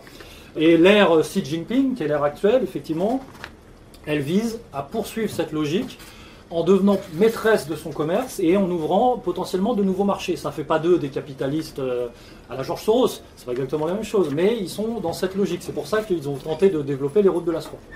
C'est dans cette logique que s'inscrit ce projet. Et le problème, c'est que le projet des routes de la soie a commencé à vraiment gêner l'Occident et gêner ces multinationales. C'est-à-dire que les multinationales américaines, pour faire simple, sont d'accord pour que la Chine soit l'atelier du monde. Il ne faut pas trop pousser non plus euh, au niveau du commerce. Donc la Chine, naturellement, est proche de la Russie. Je pense qu'elle va rester dans sa sphère en termes commerciaux au niveau de la sphère eurasiatique. Et je pense que par rapport à son passif de ses relations avec les Occidentaux, notamment la guerre de l'opium, les guerres de l'opium, je pense qu'elle a conscience de la dangerosité des Occidentaux, leur perversité, après, on pourrait parler de la guerre de l'opium, de qui était derrière la guerre de l'opium, etc., etc. La Chine, si elle se radicalise, elle se radicalisera pas militairement, elle se radicalisera dans ce qu'on appelle la guerre commerciale. Donc peut-être qu'il y aura des coups effectivement comme ça. D'ailleurs, petite euh, hypothèse de plus, on voit en ce moment que certaines régions de la Chine reconfinent sous couvert de variole du singe. Là pareil, on se pose des questions, on se dit que c'est bizarre, c'est presque contradictoire avec l'image qu'on a d'eux, alors qu'on pensait qu'ils étaient quand même en dehors du narratif depuis longtemps, qu'ils étaient sortis de ça, ils n'ont pas intérêt à faire ça. Mon interprétation et d'autres interprétations, euh, c'est que c'est peut-être un acte de guerre commerciale de la Chine contre les Occidentaux pour leur dire je ne peux pas exporter de matières premières. Moi, je confine, regardez, j'ai tout bloqué, la rupture de la chaîne d'approvisionnement, je suis désolé, c'est à cause du Covid. Et en fait, c'est reprendre à leur jeu le narratif occidental en leur disant euh, Vous voyez le Covid? J'ai le Covid. Donc, démerdez-vous. Démerdez-vous, euh, vous n'avez pas de matière première, je suis désolé, euh, je ne peux pas vous aider. Ensuite, les républicains, bah oui, c'est vrai. Enfin, les républicains trumpiens, parce que, attention, aux États-Unis, pareil, très nuancé, les républicains trumpiens, les. Il y a des républicains anti-trumpiens, enfin bon voilà. Mais effectivement, je peux que confirmer ce que tu as dit il y a de très fortes chances qu'au midterm, les républicains fassent peut-être pas une razzia, mais marquent un coup et reviennent de plus en plus dans le débat politique et perturbent, on va dire, l'institutionnalisation du pouvoir aux États-Unis et que ça soit le marchepied, effectivement, au retour peut-être de Donald Trump ou de quelqu'un d'autre. Je pense que c'est un peu tôt pour Elon Musk, mais c'est pas impossible. Non, je pense qu'Elon Musk a le potentiel pour jouer le trublion dans les prochaines élections américaines. Peut-être pas les, celles de 2024, mais celles d'après. Il a, il a le profil, c'est un peu l'anti-Zuckerberg de ce point de vue-là. Zuckerberg qui avait failli être candidat démocrate, vous savez. Donc oui, je pense que tout ça, ça sert effectivement de rampe de lancement à euh, potentiel retour de Donald Trump en 2024 au pouvoir. Après, de toute manière, la marge de manœuvre de Biden est beaucoup plus faible qu'on ne le croit. Et moi, je ne crois pas à la réalité euh, pleine et pure de l'administration Biden. Je pense qu'ils ont une marge de manœuvre très réduite. Je pense que l'administration Trump a plus ou moins négocié, chantagé l'administration Biden et il les a plus ou moins relativement sous contrôle. Je sais que c'est une interprétation optimiste. C'est relativement sur la ligne de, de, Cossette. Je sais que tout le monde n'est pas d'accord avec ça, mais euh, moi je vérifie par rapport à certains faits et j'ai vraiment l'impression qu'on est là-dedans. Je pense même que c'était la meilleure solution pour l'administration Trump, parce qu'on me dira mais pourquoi ils ont fait ça? Je veux dire, si jamais ils ont vraiment le contrôle, pourquoi ils ont fait ça? Je pense que c'était la meilleure solution pour éviter la guerre civile et la guerre de sécession aux États-Unis, dont l'affaire George Floyd était effectivement un préalable qui nous laissait entendre que c'était possible. Euh, voilà. Ensuite, dernière question, qui en France pour incarner, qu'on essaye, euh, nous, de véhiculer, euh, j'ai pas de. vous le savez, on n'a pas de représentants au niveau politicien en France. La seule chose que je peux dire, c'est que je parie relativement que dans les deux ans à venir, je ne dis pas que Macron va être destitué, je dis pas qu'on va vers un effondrement politique du régime, mais je dis que ce n'est pas impossible. Je dis que ça va tanguer, et ça pourrait tanguer au niveau institutionnel, ça pourrait tanguer au niveau populaire, ça aura des implications, et il pourrait y avoir des brèches politiques. Je ne sais pas quelle forme ça prendra. Est-ce qu'à un moment il y aura une dissolution euh, de l'Assemblée? Est-ce qu'à un moment il y aura un, remaniement général? Est-ce qu'à un moment ça sera plus chaotique qu'à un autre au niveau politique? Et peut-être que là, il y a des gens qui vont émerger. Et nous, notre rôle, parce qu'on existe politiquement, c'est de faire entendre notre voix à ce moment-là. Et donc il faudra pousser les gens comme nous, il faudra pousser euh, ce que représente Alain Soral, il faudra peut-être dégager certaines personnes aussi, parce qu'il y aura les Mélenchoniens qui vont se pointer, on dira attention, voilà, j'ai la 6 République, moi. oui, donc peut-être qu'à un moment donné, je sais pas, peut-être qu'on va devoir pousser du bras Chouard et lui dire attends, ou peut-être pas, peut-être qu'il va venir avec nous, voilà, c'est ce genre de truc. Restons prêts, restons vigilants, peut-être restons vigilants plus que jamais. Malheureusement, je sais que c'est pas très motivant parce qu'on n'est pas dans l'action euh, physique concrète. Après, c'est pareil, le jour où il faudra y aller, on verra qui, euh, se lève, c'est encore autre chose. Mais ne croyez pas qu'on est dans l'aseptisation totale. Nous sommes dans un projet d'aseptisation totale, ça s'aseptise au maximum autour de nous, mais restons éveillés et restons euh, sur le qui-vive et prêts à agir. Après, il faudra agir de la bonne manière, comme je le disais tout à l'heure, c'est pas faire des actions débiles, c'est plébisciter la bonne personne, plébisciter les bonnes idées, être sur le qui-vive, éviter les pièges, rester conscient. Voilà, moi je pense que c'est ça ce qu'on a à faire. Et après, pour le parallèle avec par exemple euh, ce qui se passe aux États-Unis avec Trump, Mike Flynn a beaucoup promulgué les soldats digitaux, vous savez, ceux qui suivent euh, savent.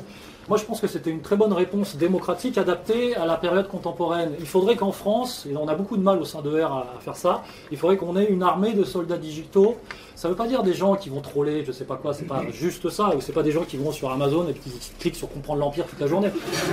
C'est pas juste ça, c'est qu'il faut qu'on soit pertinent et présent et efficace. J'ai pas envie de dire virtuellement parce que c'est pas le bon terme, mais sur cette nouvelle plateforme du débat politique public qui est Internet.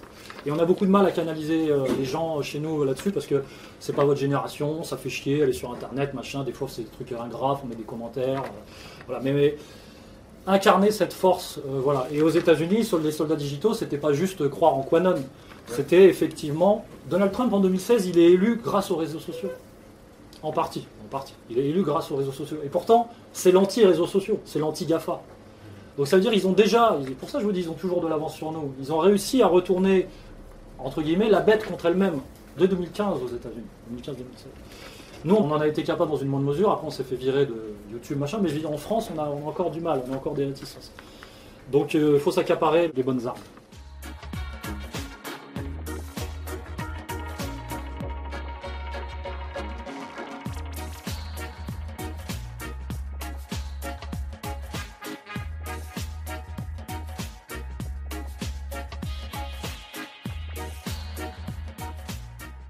Déjà impossible de percer les secrets des dieux. Je peux faire que des hypothèses. Si j'en crois ma grille de lecture, je serais tenté de dire que ce que vous avez décrit entre la Chine et les États-Unis tient plus à la fuite en avant capitaliste, qui fait que effectivement, il y a eu, je vous dis, cette espèce de partenariat implicite entre les élites chinoises et les élites américaines qui ont dit ok, on accepte vos multinationales, ok, on devient l'atelier du monde, et que c'était conjoncturel et que ça devait se faire parce que c'était la logique du capital, c'était la logique bancaire et que la Chine avait sa propre euh, logique et que peut-être les élites américaines se sont dit je crois pas qu'ils aient été aveugles et qu'ils se sont dit au bout d'un moment ils vont quand même euh, jouer la carte de leur propre développement économique. Je ne pense pas qu'ils soient bouchés les yeux par rapport à ça. Mais peut-être que les élites américaines n'ont pas pris ça en considération ou peut-être qu'elles ont été trop arrogantes et qu'elles se sont dit bah on les contiendra en temps voulu. Mais peut-être aussi qu'elles n'ont pas les moyens, et depuis longtemps, de faire ce containment. Car comme je le supputais tout à l'heure, le capitalisme euh, financier est en crise aux États-Unis depuis la fin des années 90. Quelque part, selon encore une fois ma grille de lecture, tout ce qu'on voit depuis les années 2000, le 11 septembre, les interventions au Proche-Orient, le Covid, la guerre en Ukraine, machin, moi j'aurais tendance à mettre ça dans la catégorie de la fuite en avant, voire des, des manœuvres de survie en fait. Des manœuvres de survie. Donc on a parfois tendance à surestimer, euh, par exemple, la puissance impérialiste qui est beaucoup moins forte qu'elle l'est, mais après, c'est très complexe, évidemment, il y a des imbrications. Donc ça, c'était sur la Chine. Votre deuxième exemple, c'était oui, l'intervention russe. L'intervention russe en Ukraine, euh, pareil, la grille de lecture que je vous propose, c'est de considérer que finalement, c'est peut-être pas perdant-perdant pour tout le monde. Ça peut être perdant pour les Ukrainiens et les Russes, vraiment au niveau euh, individuel. Mais dans le grand schéma que j'essaye de brosser, euh, je vous dis, tout le monde y trouve plus ou moins son compte. C'était plus ou moins fatal. Et je ne suis pas sûr que ça soit terminé. Et je me demande s'il n'y a pas effectivement des accords implicites qui ressemblent à une sorte de partage du monde. Par exemple, l'Ukraine, je pense que l'Ukraine va être partagée et que Poutine va endosser le rôle du grand méchant, mais qu'en fait que le contrat est déjà passé et qu'il va certainement récupérer une partie, donc vous savez, le Donbass, etc., la Crimée, mais que les Occidentaux, malgré leur cri d'orfraie, vont laisser faire et ont déjà acter cette situation. On voit bien qu'une partie de l'Ukraine va certainement être récupérée par la Pologne.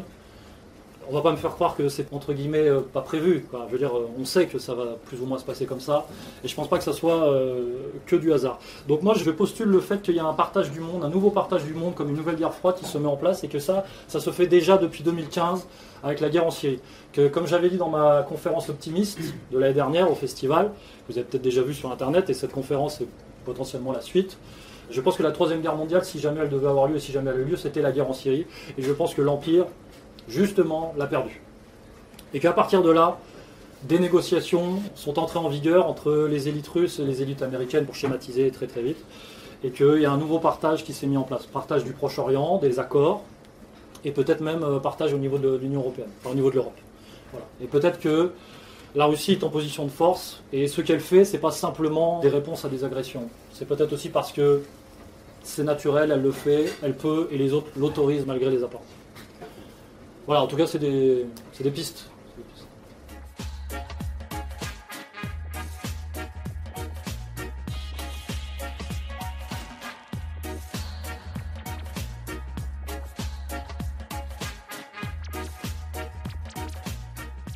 Alors, j'ai pas d'informations précises parce que je suis pas du tout un spécialiste des questions de défense, mais si j'ai bien compris, l'Allemagne, qui de toute manière était déjà démilitarisée, je vous le dis depuis longtemps, a envoyé effectivement de l'artillerie, mais je crois que c'est de l'artillerie d'ancienne génération, si j'ai bien compris.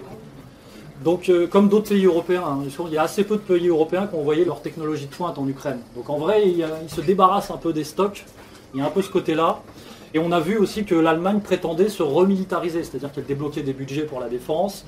Et là, tout de suite, elle dit Ah, ça y est, c'est le retour d'Hitler, ça y est, on- n'en peut plus. Je pense qu'on en est loin. Et comme je vous le disais tout à l'heure, je pense que l'Allemagne n'a pas vraiment les moyens de cette prétention. euh, parce qu'elle est dépendante du parapluie nucléaire, que ce soit du parapluie nucléaire français, du parapluie nucléaire américain. Il faut savoir qu'il y a des bases de l'OTAN en Allemagne encore. Euh, en Italie aussi. C'est pour ça que je vous parlais de, l'Italie euh, tout à l'heure. Donc voilà, donc c'est pour ça que ça serait logique quelque part que Poutine pousse euh, jusqu'à l'Allemagne, parce que s'il va au bout de sa logique, il va dire attendez, il y a des installations nucléaires otanesques en Allemagne. Je les veux pas à ma frontière, je les veux pas, je les veux, je les veux pas sur le continent. Donc s'il pourrait en fait, il pourrait carrément, et ça serait pas délirant d'imaginer qu'il va démanteler jusqu'au bout, entre guillemets. Mais pour répondre à votre question, voilà, je pense pas que ça soit euh, si significatif que ça. Après, on a vu que les puissances européennes ont effectivement envoyé euh, du matériel en Ukraine, on a vu que les États-Unis ont débloqué les budgets, mais il s'avère, selon certaines sources, que les armes ont été détournées et qu'elles n'arrivent pas en Ukraine et qu'il y en a que, va dire, un quart qui arrive en Ukraine et que les trois quarts sont repris par les Balkans, dans les pays des Balkans, et qu'elles sont vouées à être vendues sur le marché africain. Il y a beaucoup d'intox. Il est question de pourrir la situation en Ukraine, effectivement, en armant, mais pas trop, en armant, mais pas avec les meilleures armes, en envoyant des hommes, mais pas trop. Euh, on n'est pas dans une logique d'affrontement euh, pur et- et parfait.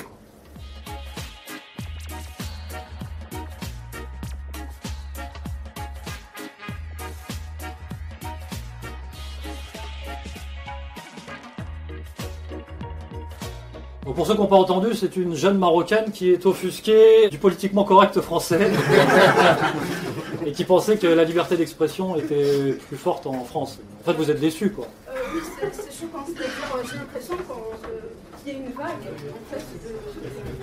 Voilà. Il n'y a pas de politiciens qui vont porter ce combat euh, réellement sur le. Ils ne parlent pas des, des insultes et des propos. Oui, oui, j'ai compris. euh. Ils parlent vraiment, ils veulent vraiment qu'on ne ressent pas la haine. C'est-à-dire, et c'est dans la société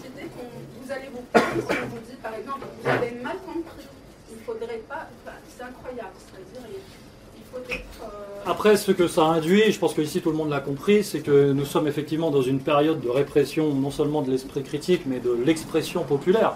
Et donc, ce que vous dites a une résonance, mais si vous voulez, pour nous, en France, on est habitué à, finalement à ce politiquement correct et à cette pensée unique depuis longtemps parce que euh, vit sous la terreur idéologique depuis plusieurs années. Et ça a commencé peut-être dans les années 80 avec l'antiracisme. Et puis euh, maintenant, effectivement, on est carrément sur jusqu'à combattre euh, l'expression même d'une quelconque contestation. Donc je vous parlais euh, d'aseptisation. Donc après ça, ça nous ramène à la question des réseaux sociaux, justement, de la liberté de parole sur Internet, de la question de la censure, la question des médias, la question des médias dont on ne parle même plus en France tellement on a acté que c'était un autre monde en fait. C'est-à-dire que la plèbe ne se pose même plus la question de l'indépendance des médias. Quand on regarde la télé, on sait que c'est euh, la Pravda.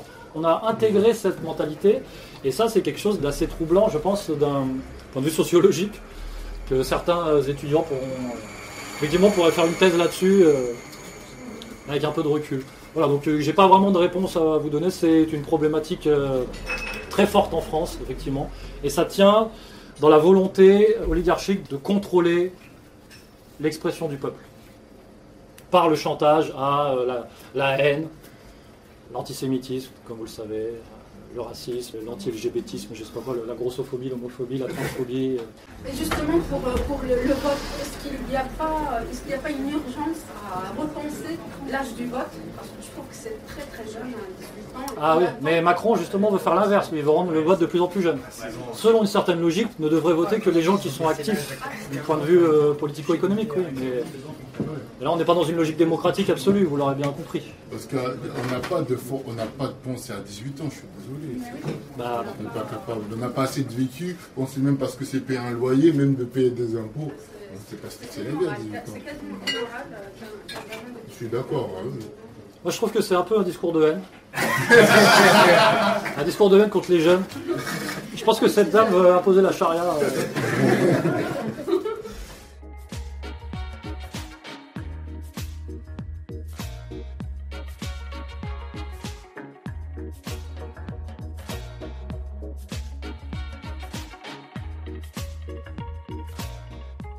Je pense qu'il sera aussi viable que le capitalisme financier actuel, c'est-à-dire qu'il y a des élus, il y a des exclus, et tout le monde n'en bénéficie pas.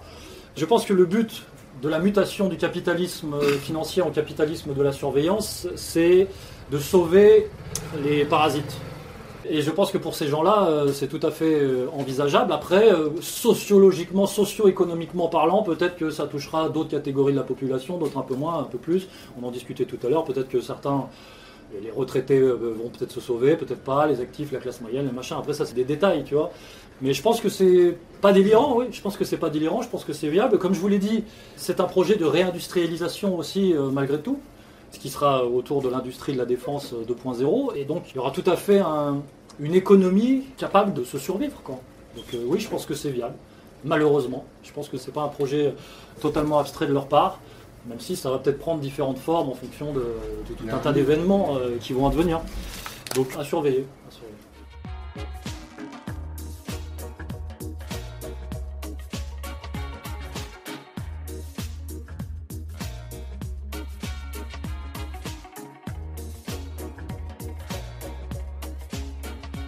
Le contrôle social chinois, pour moi, correspond à sa sphère ethnoculturelle. Je suis désolé de le dire euh, de manière aussi raciste, mais ça a beaucoup plus de sens chez eux. L'Asie, c'est une zone surpeuplée avec une, une autre conception de l'individualisme. Ils sont collectivistes quelque part par essence en Asie. Et la gestion à la manière du crédit social, je te dis, correspond à leur mode de vie. Après, il faut rentrer dans les détails. Le crédit social en Chine n'aura rien à voir avec le crédit social, par exemple en France, parce que ça ne sera pas du tout les mêmes facteurs qui vont primer. C'est-à-dire qu'en Chine, vous perdez des points de crédit social si vous poussez une mémé sous les roues d'une voiture, si vous une- un mur, voilà, si vous êtes un délinquant.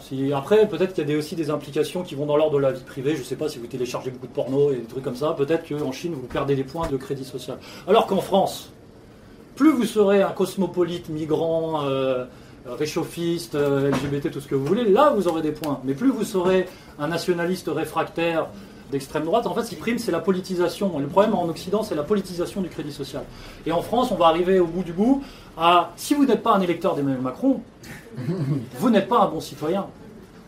Et donc vous allez perdre du crédit social. Alors qu'en Chine, ça sert à fabriquer des bons citoyens. En Macronie, ça va fabriquer des anti-citoyens, parce que par essence, la plupart des gens ne sont pas des macroniens euh, pur jus. Quoi. Voilà. Et ensuite, le lobby chinois est assez peu présent sur le marché euh, industriel du crédit social nu- numérique euh, en Europe. Vous savez, la Silicon Valley israélienne, je ne me souviens plus son nom, est assez présente sur le marché euh, de la surveillance. D'ailleurs, Pegasus, c'est l'illustration, c'était le logiciel qui permettait de- d'espionner les, les dirigeants politiques. Par exemple, bon, c'est un logiciel israélien. À Nice aussi, non, la ville de À Nice, Estrosi a installé des caméras de surveillance, etc. Un système de surveillance très poussé qui vient d'Israël directement. Apparemment, les aéroports aussi. Et c'est pas les Chinois. ça. Les Ça, c'est pas les Chinois. Les aéroports aussi. Ah, de plus en plus. Et donc, en fait, les Chinois, quelque part là-dedans, ont- c'est un peu la vitrine, quoi. On leur met un peu sur le dos, ah, regardez, c'est à la chinoise, c'est à la chinoise. En vrai, c'est plus à l'israélienne qu'à la chinoise.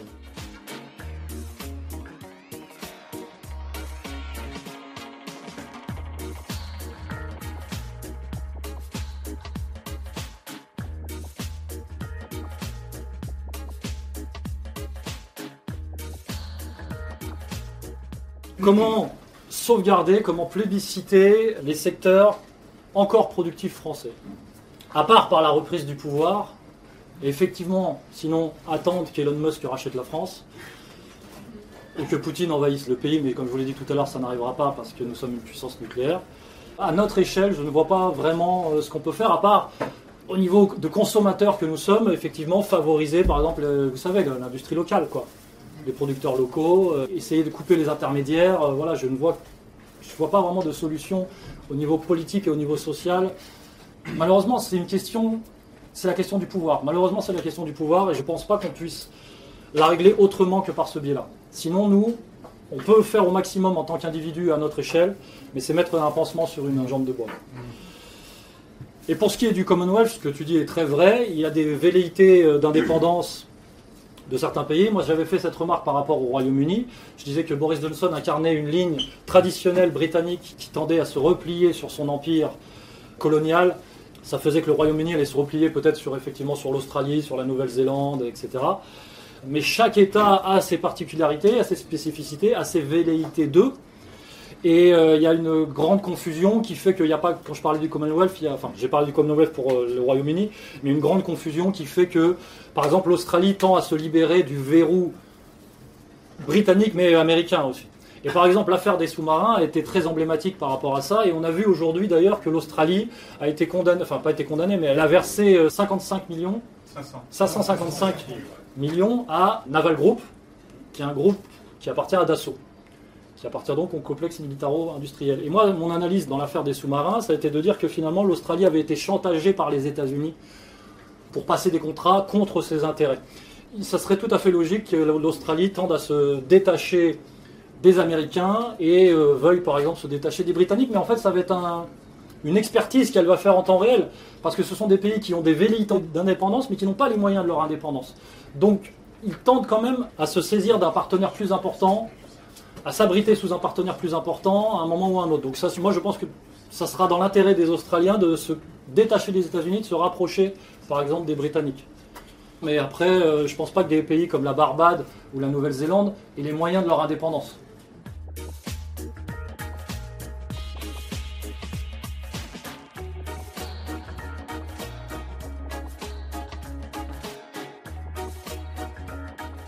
Alors on a déjà tenté ça il y a plusieurs années avec l'économie solidaire, qui tendait à mettre en relation euh, des entrepreneurs, euh, des artisans de notre sphère. Je dirais pas que ça a périclité, je dirais simplement qu'on s'est heurté très vite à un plafond de verre qui fait que c'est très compliqué de mobiliser des gens qui sont déjà hyper actifs de leur côté sur des projets euh, quasiment nationaux comme ça. Voilà, ça demande beaucoup de temps, ça demande beaucoup de moyens, de moyens humains, de moyens matériels. Et donc on le fait à notre échelle, à notre réseau militant. Effectivement, maintenant ça s'incarne de plus en plus au festival où les gens se mettent en relation. Le festival de la réconciliation, c'est pas simplement euh, venir pendant trois jours voir des conférences. C'est aussi justement faire du réseau. On continue sous cette forme-là. Si on continue à grandir, si on continue à connecter des gens, si on continue à connecter des énergies, euh, effectivement, potentiellement, on pourrait remettre en place ce genre de choses. Mais je le redis, ça sera à notre échelle. Ça sera jamais au niveau national. Au niveau national, il faudra qu'il y ait un point de bascule et il faudra qu'on prenne le pouvoir.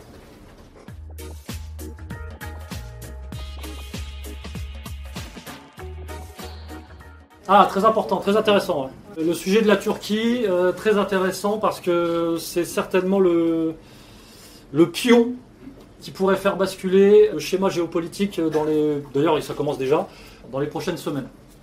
La Turquie a réussi à se placer, la Turquie d'Erdogan a réussi à se placer, non pas en puissance de troisième voie, mais en électron plus ou moins libre, qui joue sur les deux tableaux et qui a tout à fait de très fortes cartes dans, son jeu et qui pourrait tout à fait couronner des rois et les faire chuter. La Turquie est actuellement, au niveau géopolitique, dans l'affrontement euh, OTAN-Russie, si tant est qu'il existe, elle a tout à fait les moyens, effectivement, de consacrer euh, Poutine ou Biden, pour faire vite, comme de les trahir et de les pousser dans l'abîme. Pour que ça soit plus concret, en tant que membre de l'OTAN, la Turquie a un droit de veto. Et c'est l'un des seuls membres de l'OTAN qui a la capacité politique d'exercer ce droit de veto. Et par exemple, elle l'a déjà exercé dans l'affaire euh, de l'intervention russe en Ukraine. Si demain, Vladimir Poutine décide d'envahir les pays baltes, c'est pas impossible. Je m'intéresse aux travaux de Philippe Fabry à cet égard. Il est fortement possible que la Turquie mette son droit de veto pour empêcher une intervention militaire otanesque et permettre à la Russie d'avancer ses pions sur l'échiquier géopolitique. Donc elle pourrait jouer le jeu de Poutine. Dans le même temps, plus Poutine avancera, plus elle sera capable de le trahir en lui mettant la pression, en lui disant je t'ai laissé avancer jusqu'ici, mais maintenant je peux mettre mon droit de veto et je peux te bloquer, alors que c'est plus tu avances, plus ça devient difficile. Parce que en échange, je veux que tu me laisses agir sur le théâtre, par exemple, du Haut-Karabakh, avec l'Azerbaïdjan, avec l'Arménie, avec ces choses-là. Et en fait, la Turquie a des velléités euh, d'empire, d'empire régional. C'est pas refaire l'empire ottoman, mais elle a des velléités d'empire régional. Et elle compte bien jouer sur ses forces pour cela. Et donc, je pense qu'elle va, dans un premier temps, favoriser l'avancée de la Russie de Poutine pour ensuite la trahir, se rallier finalement au giron de l'OTAN et des États-Unis et pousser potentiellement la Russie de Poutine dans l'abîme euh, d'ici euh, quelques années. Bref, surveiller vraiment la Russie qui a vraiment des leviers, la Turquie pardon, qui a vraiment des leviers de pouvoir, notamment par son immigration, très présente en France, très présente en Allemagne. Et aussi parce qu'Erdogan va certainement incarner une sorte de voix musulmane à l'international qui risque de peser, malgré tout, euh, dans les prochaines années. Un pivot, un pion, un électron libre, qui joue sur les deux tableaux, qui trahira sans vergogne, faiseur de roi, défaiseur de roi, qui pourrait bien baiser tout le monde. La Turquie pourra faire pression, par exemple, sur nous, en disant euh, je vais activer la cinquième colonne euh, islamo-gauchiste en France. Euh, elle peut tout à fait faire ça. Et après, c'est des tractations. Il y a des tractations par rapport à son territoire avec la Syrie, il y a des, tractations avec le PKK, il y a tout un tas de choses. En fait, par exemple, là, quand elle a posé son veto pour l'intervention otanesque contre la Russie en Ukraine, elle a dit ouais mais moi en fait en échange je veux bien mettre le veto mais si je mets le veto en échange je veux ça ça ça je veux que vous considériez le PKK comme une organisation terroriste je veux faire sortir machin je veux tu et on a vu par exemple la Croatie aussi commencer à dire euh, qu'elle était prête à mettre son droit de veto. Ça ça tend à donner des, arguments par rapport à ce que je vous disais tout à l'heure sur le fait que l'OTAN est loin d'être un monolithe. Et que comme l'avait dit Emmanuel Macron qui sait ce qu'il dit l'OTAN est en état de mort cérébrale. Et c'est vrai dans le sens où il n'y a plus de pilotes dans l'avion. Et ils sont beaucoup plus euh, morcelés qu'on ne le croit. Euh, c'est pour ça que l'hypothèse que Poutine envahisse les pays baltes et envahisse l'Allemagne après avoir envahi la Pologne, parce qu'il passera par la Pologne, c'est loin d'être délirant parce qu'il n'y aura pas d'affrontement direct avec les puissances de l'OTAN, potentiellement. Parce que la Turquie va montrer l'exemple de l'indépendance. Voilà. Intéressez-vous à la, à la Turquie.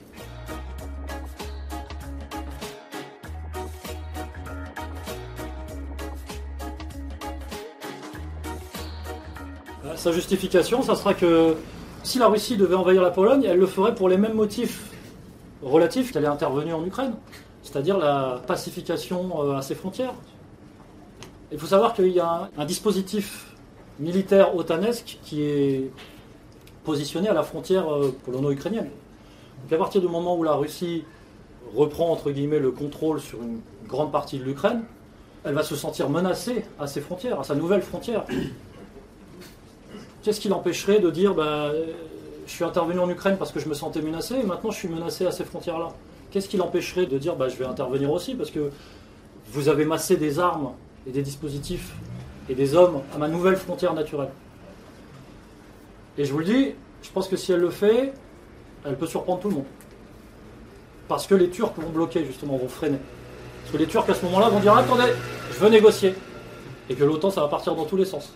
Il y aura les machins, il y aura truc qui dira attendez, oulala, je suis pas sûr, les Allemands vont commencer à chier dessus. Les Allemands, ils vont commencer à chier dessus si ça arrive. C'est-à-dire qu'ils vont pas dire ouais, on y va, on va faire la guerre. On fait attends, ils arrivent peut-être. Non, mais on peut commencer à négocier. Donc euh, c'est défendable. Après, quand je disais que la Russie, son intérêt, c'était pas de coloniser l'Europe, le but c'est de faire respecter effectivement sa souveraineté et de se faire respecter à l'international, mais se faire respecter à l'international, ça passe par le respect du droit international. Ce qu'il faut savoir, c'est qu'en fait, le droit international, via l'ONU, est bafoué. En fait, la Russie ne fait que demander que le, le droit international, via l'ONU, soit respecté. Même dans les accords de Minsk, ça n'a pas été respecté. En fait, ça n'a pratiquement jamais été respecté. Donc la Russie demande simplement que l'ONU fasse son travail. Pour ça, il va peut-être alors en passer par une réforme de l'ONU. Et moi, je vous dis, l'hypothèse que la Russie pousse jusqu'aux Pays-Baltes et ensuite pousse jusqu'à la Pologne, ça me paraît envisageable. Et ça ne me paraît pas contradictoire avec ce qui motive la Russie actuellement. Et ça ne sera pas non plus, euh, je vous dis, l'impérialisme russe absolu, c'est pas exactement ça. C'est il y a des bases de l'OTAN. Il y a une opération qui est déjà prête qui s'appelle l'opération Condor, je crois, qui a un plan en fait d'intervention effectivement euh, sur l'Ukraine et vers la Russie à partir de la Pologne. Il y a un truc sur lequel il faut que vous vous intéressiez aussi, c'est le couloir de machin là, euh, l'enclave de trucs là. Ouais, Kaliningrad. ouais. Ça, c'est une petite parcelle qui appartient à la Russie.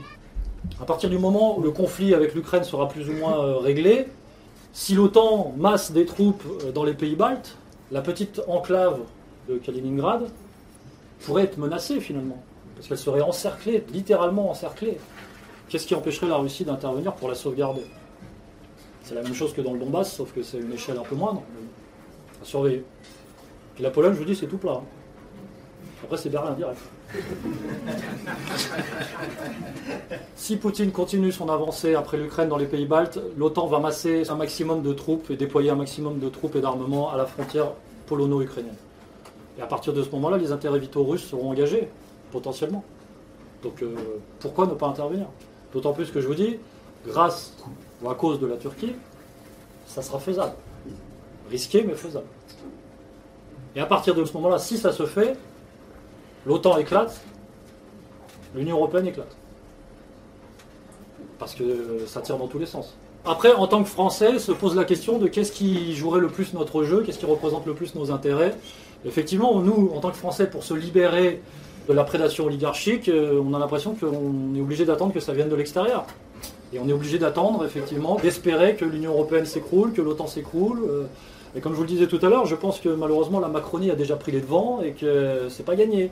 C'est pas gagné, qu'ils ont déjà un plan de repli qui s'appelle potentiellement l'Union latine et qu'ils vont pas lâcher le, truc comme ça. Mais par contre, ça pourrait avoir quand même des conséquences parce que si l'Union européenne, c'est le, scénario optimiste quelque part, se casse la gueule à vitesse grand V, même si ça sera maquillé de sauvegarde de la démocratie, de machin, de trucs, ça peut avoir des implications et ça peut profiter à quelqu'un comme Emmanuel Macron qui pourra euh, s'enorgueillir d'être le, le parangon de la démocratie, mais ça peut aussi tanguer parce que ça peut aussi faire des remous, ça peut aussi faire des gens qui disent attendez, il se passe n'importe quoi. euh, on ne peut pas savoir exactement comment on va réagir à ce moment-là.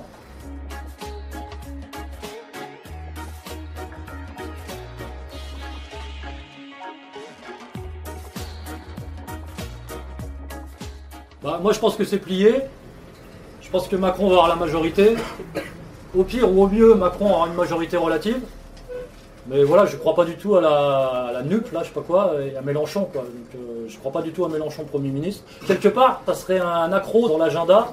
Ça serait presque marrant à observer. Ça serait pas joyeux, mais ce serait peut-être marrant à observer de, voir comment il, se repositionne à vitesse grand V. Mais sinon, moi, je pense que c'est plié, que là, je veux dire, les législatives, les seuls qui vont se déplacer, vous savez, hein, c'est les boomers, c'est c'est bon, c'est réglé. hein. Donc là, non, le plan se déroule sans accroc comme l'agence touriste. euh, C'est parti, quoi. Et s'il a la majorité absolue et pas la majorité relative, on est encore plus de plein pied dans ce que je vous décris depuis tout à l'heure.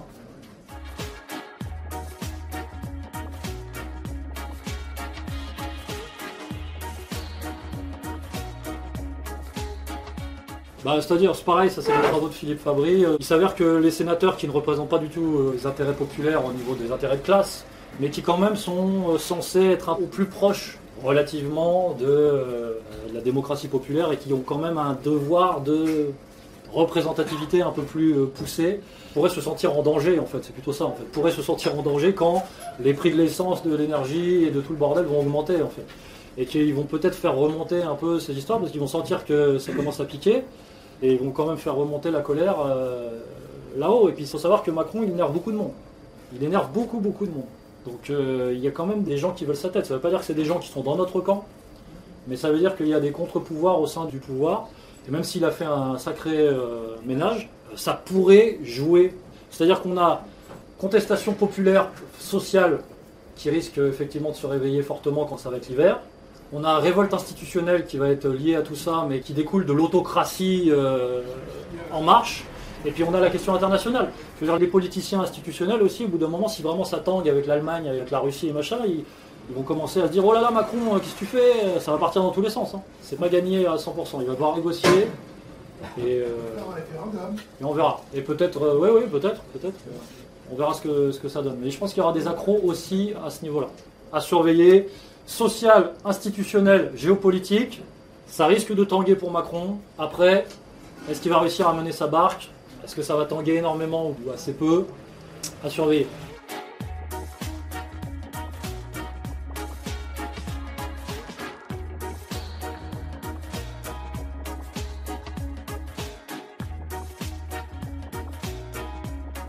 Si Emmanuel Macron était voué à rester pendant 20 ans au pouvoir, comme c'est son objectif, je pense, effectivement, on se demande si Brigitte va survivre, euh, puisqu'elle arrivera à 90 ans.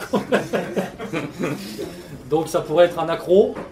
Et après, euh, je vous le dis, ils ont choisi aussi un mec de 40 ans parce qu'il est censé euh, tenir la route et encaisser euh, plus que les autres. Et il est là parce que c'est un bon, c'est un bon gilet pare-balles. Voilà. Donc c'est pas lui la femme. Non, mais Macron, c'est c'est- c'est un peu comme Klaus Schwab, c'est un fonctionnaire hein, qui a été choisi pour euh, ses compétences. C'est bon? Merci.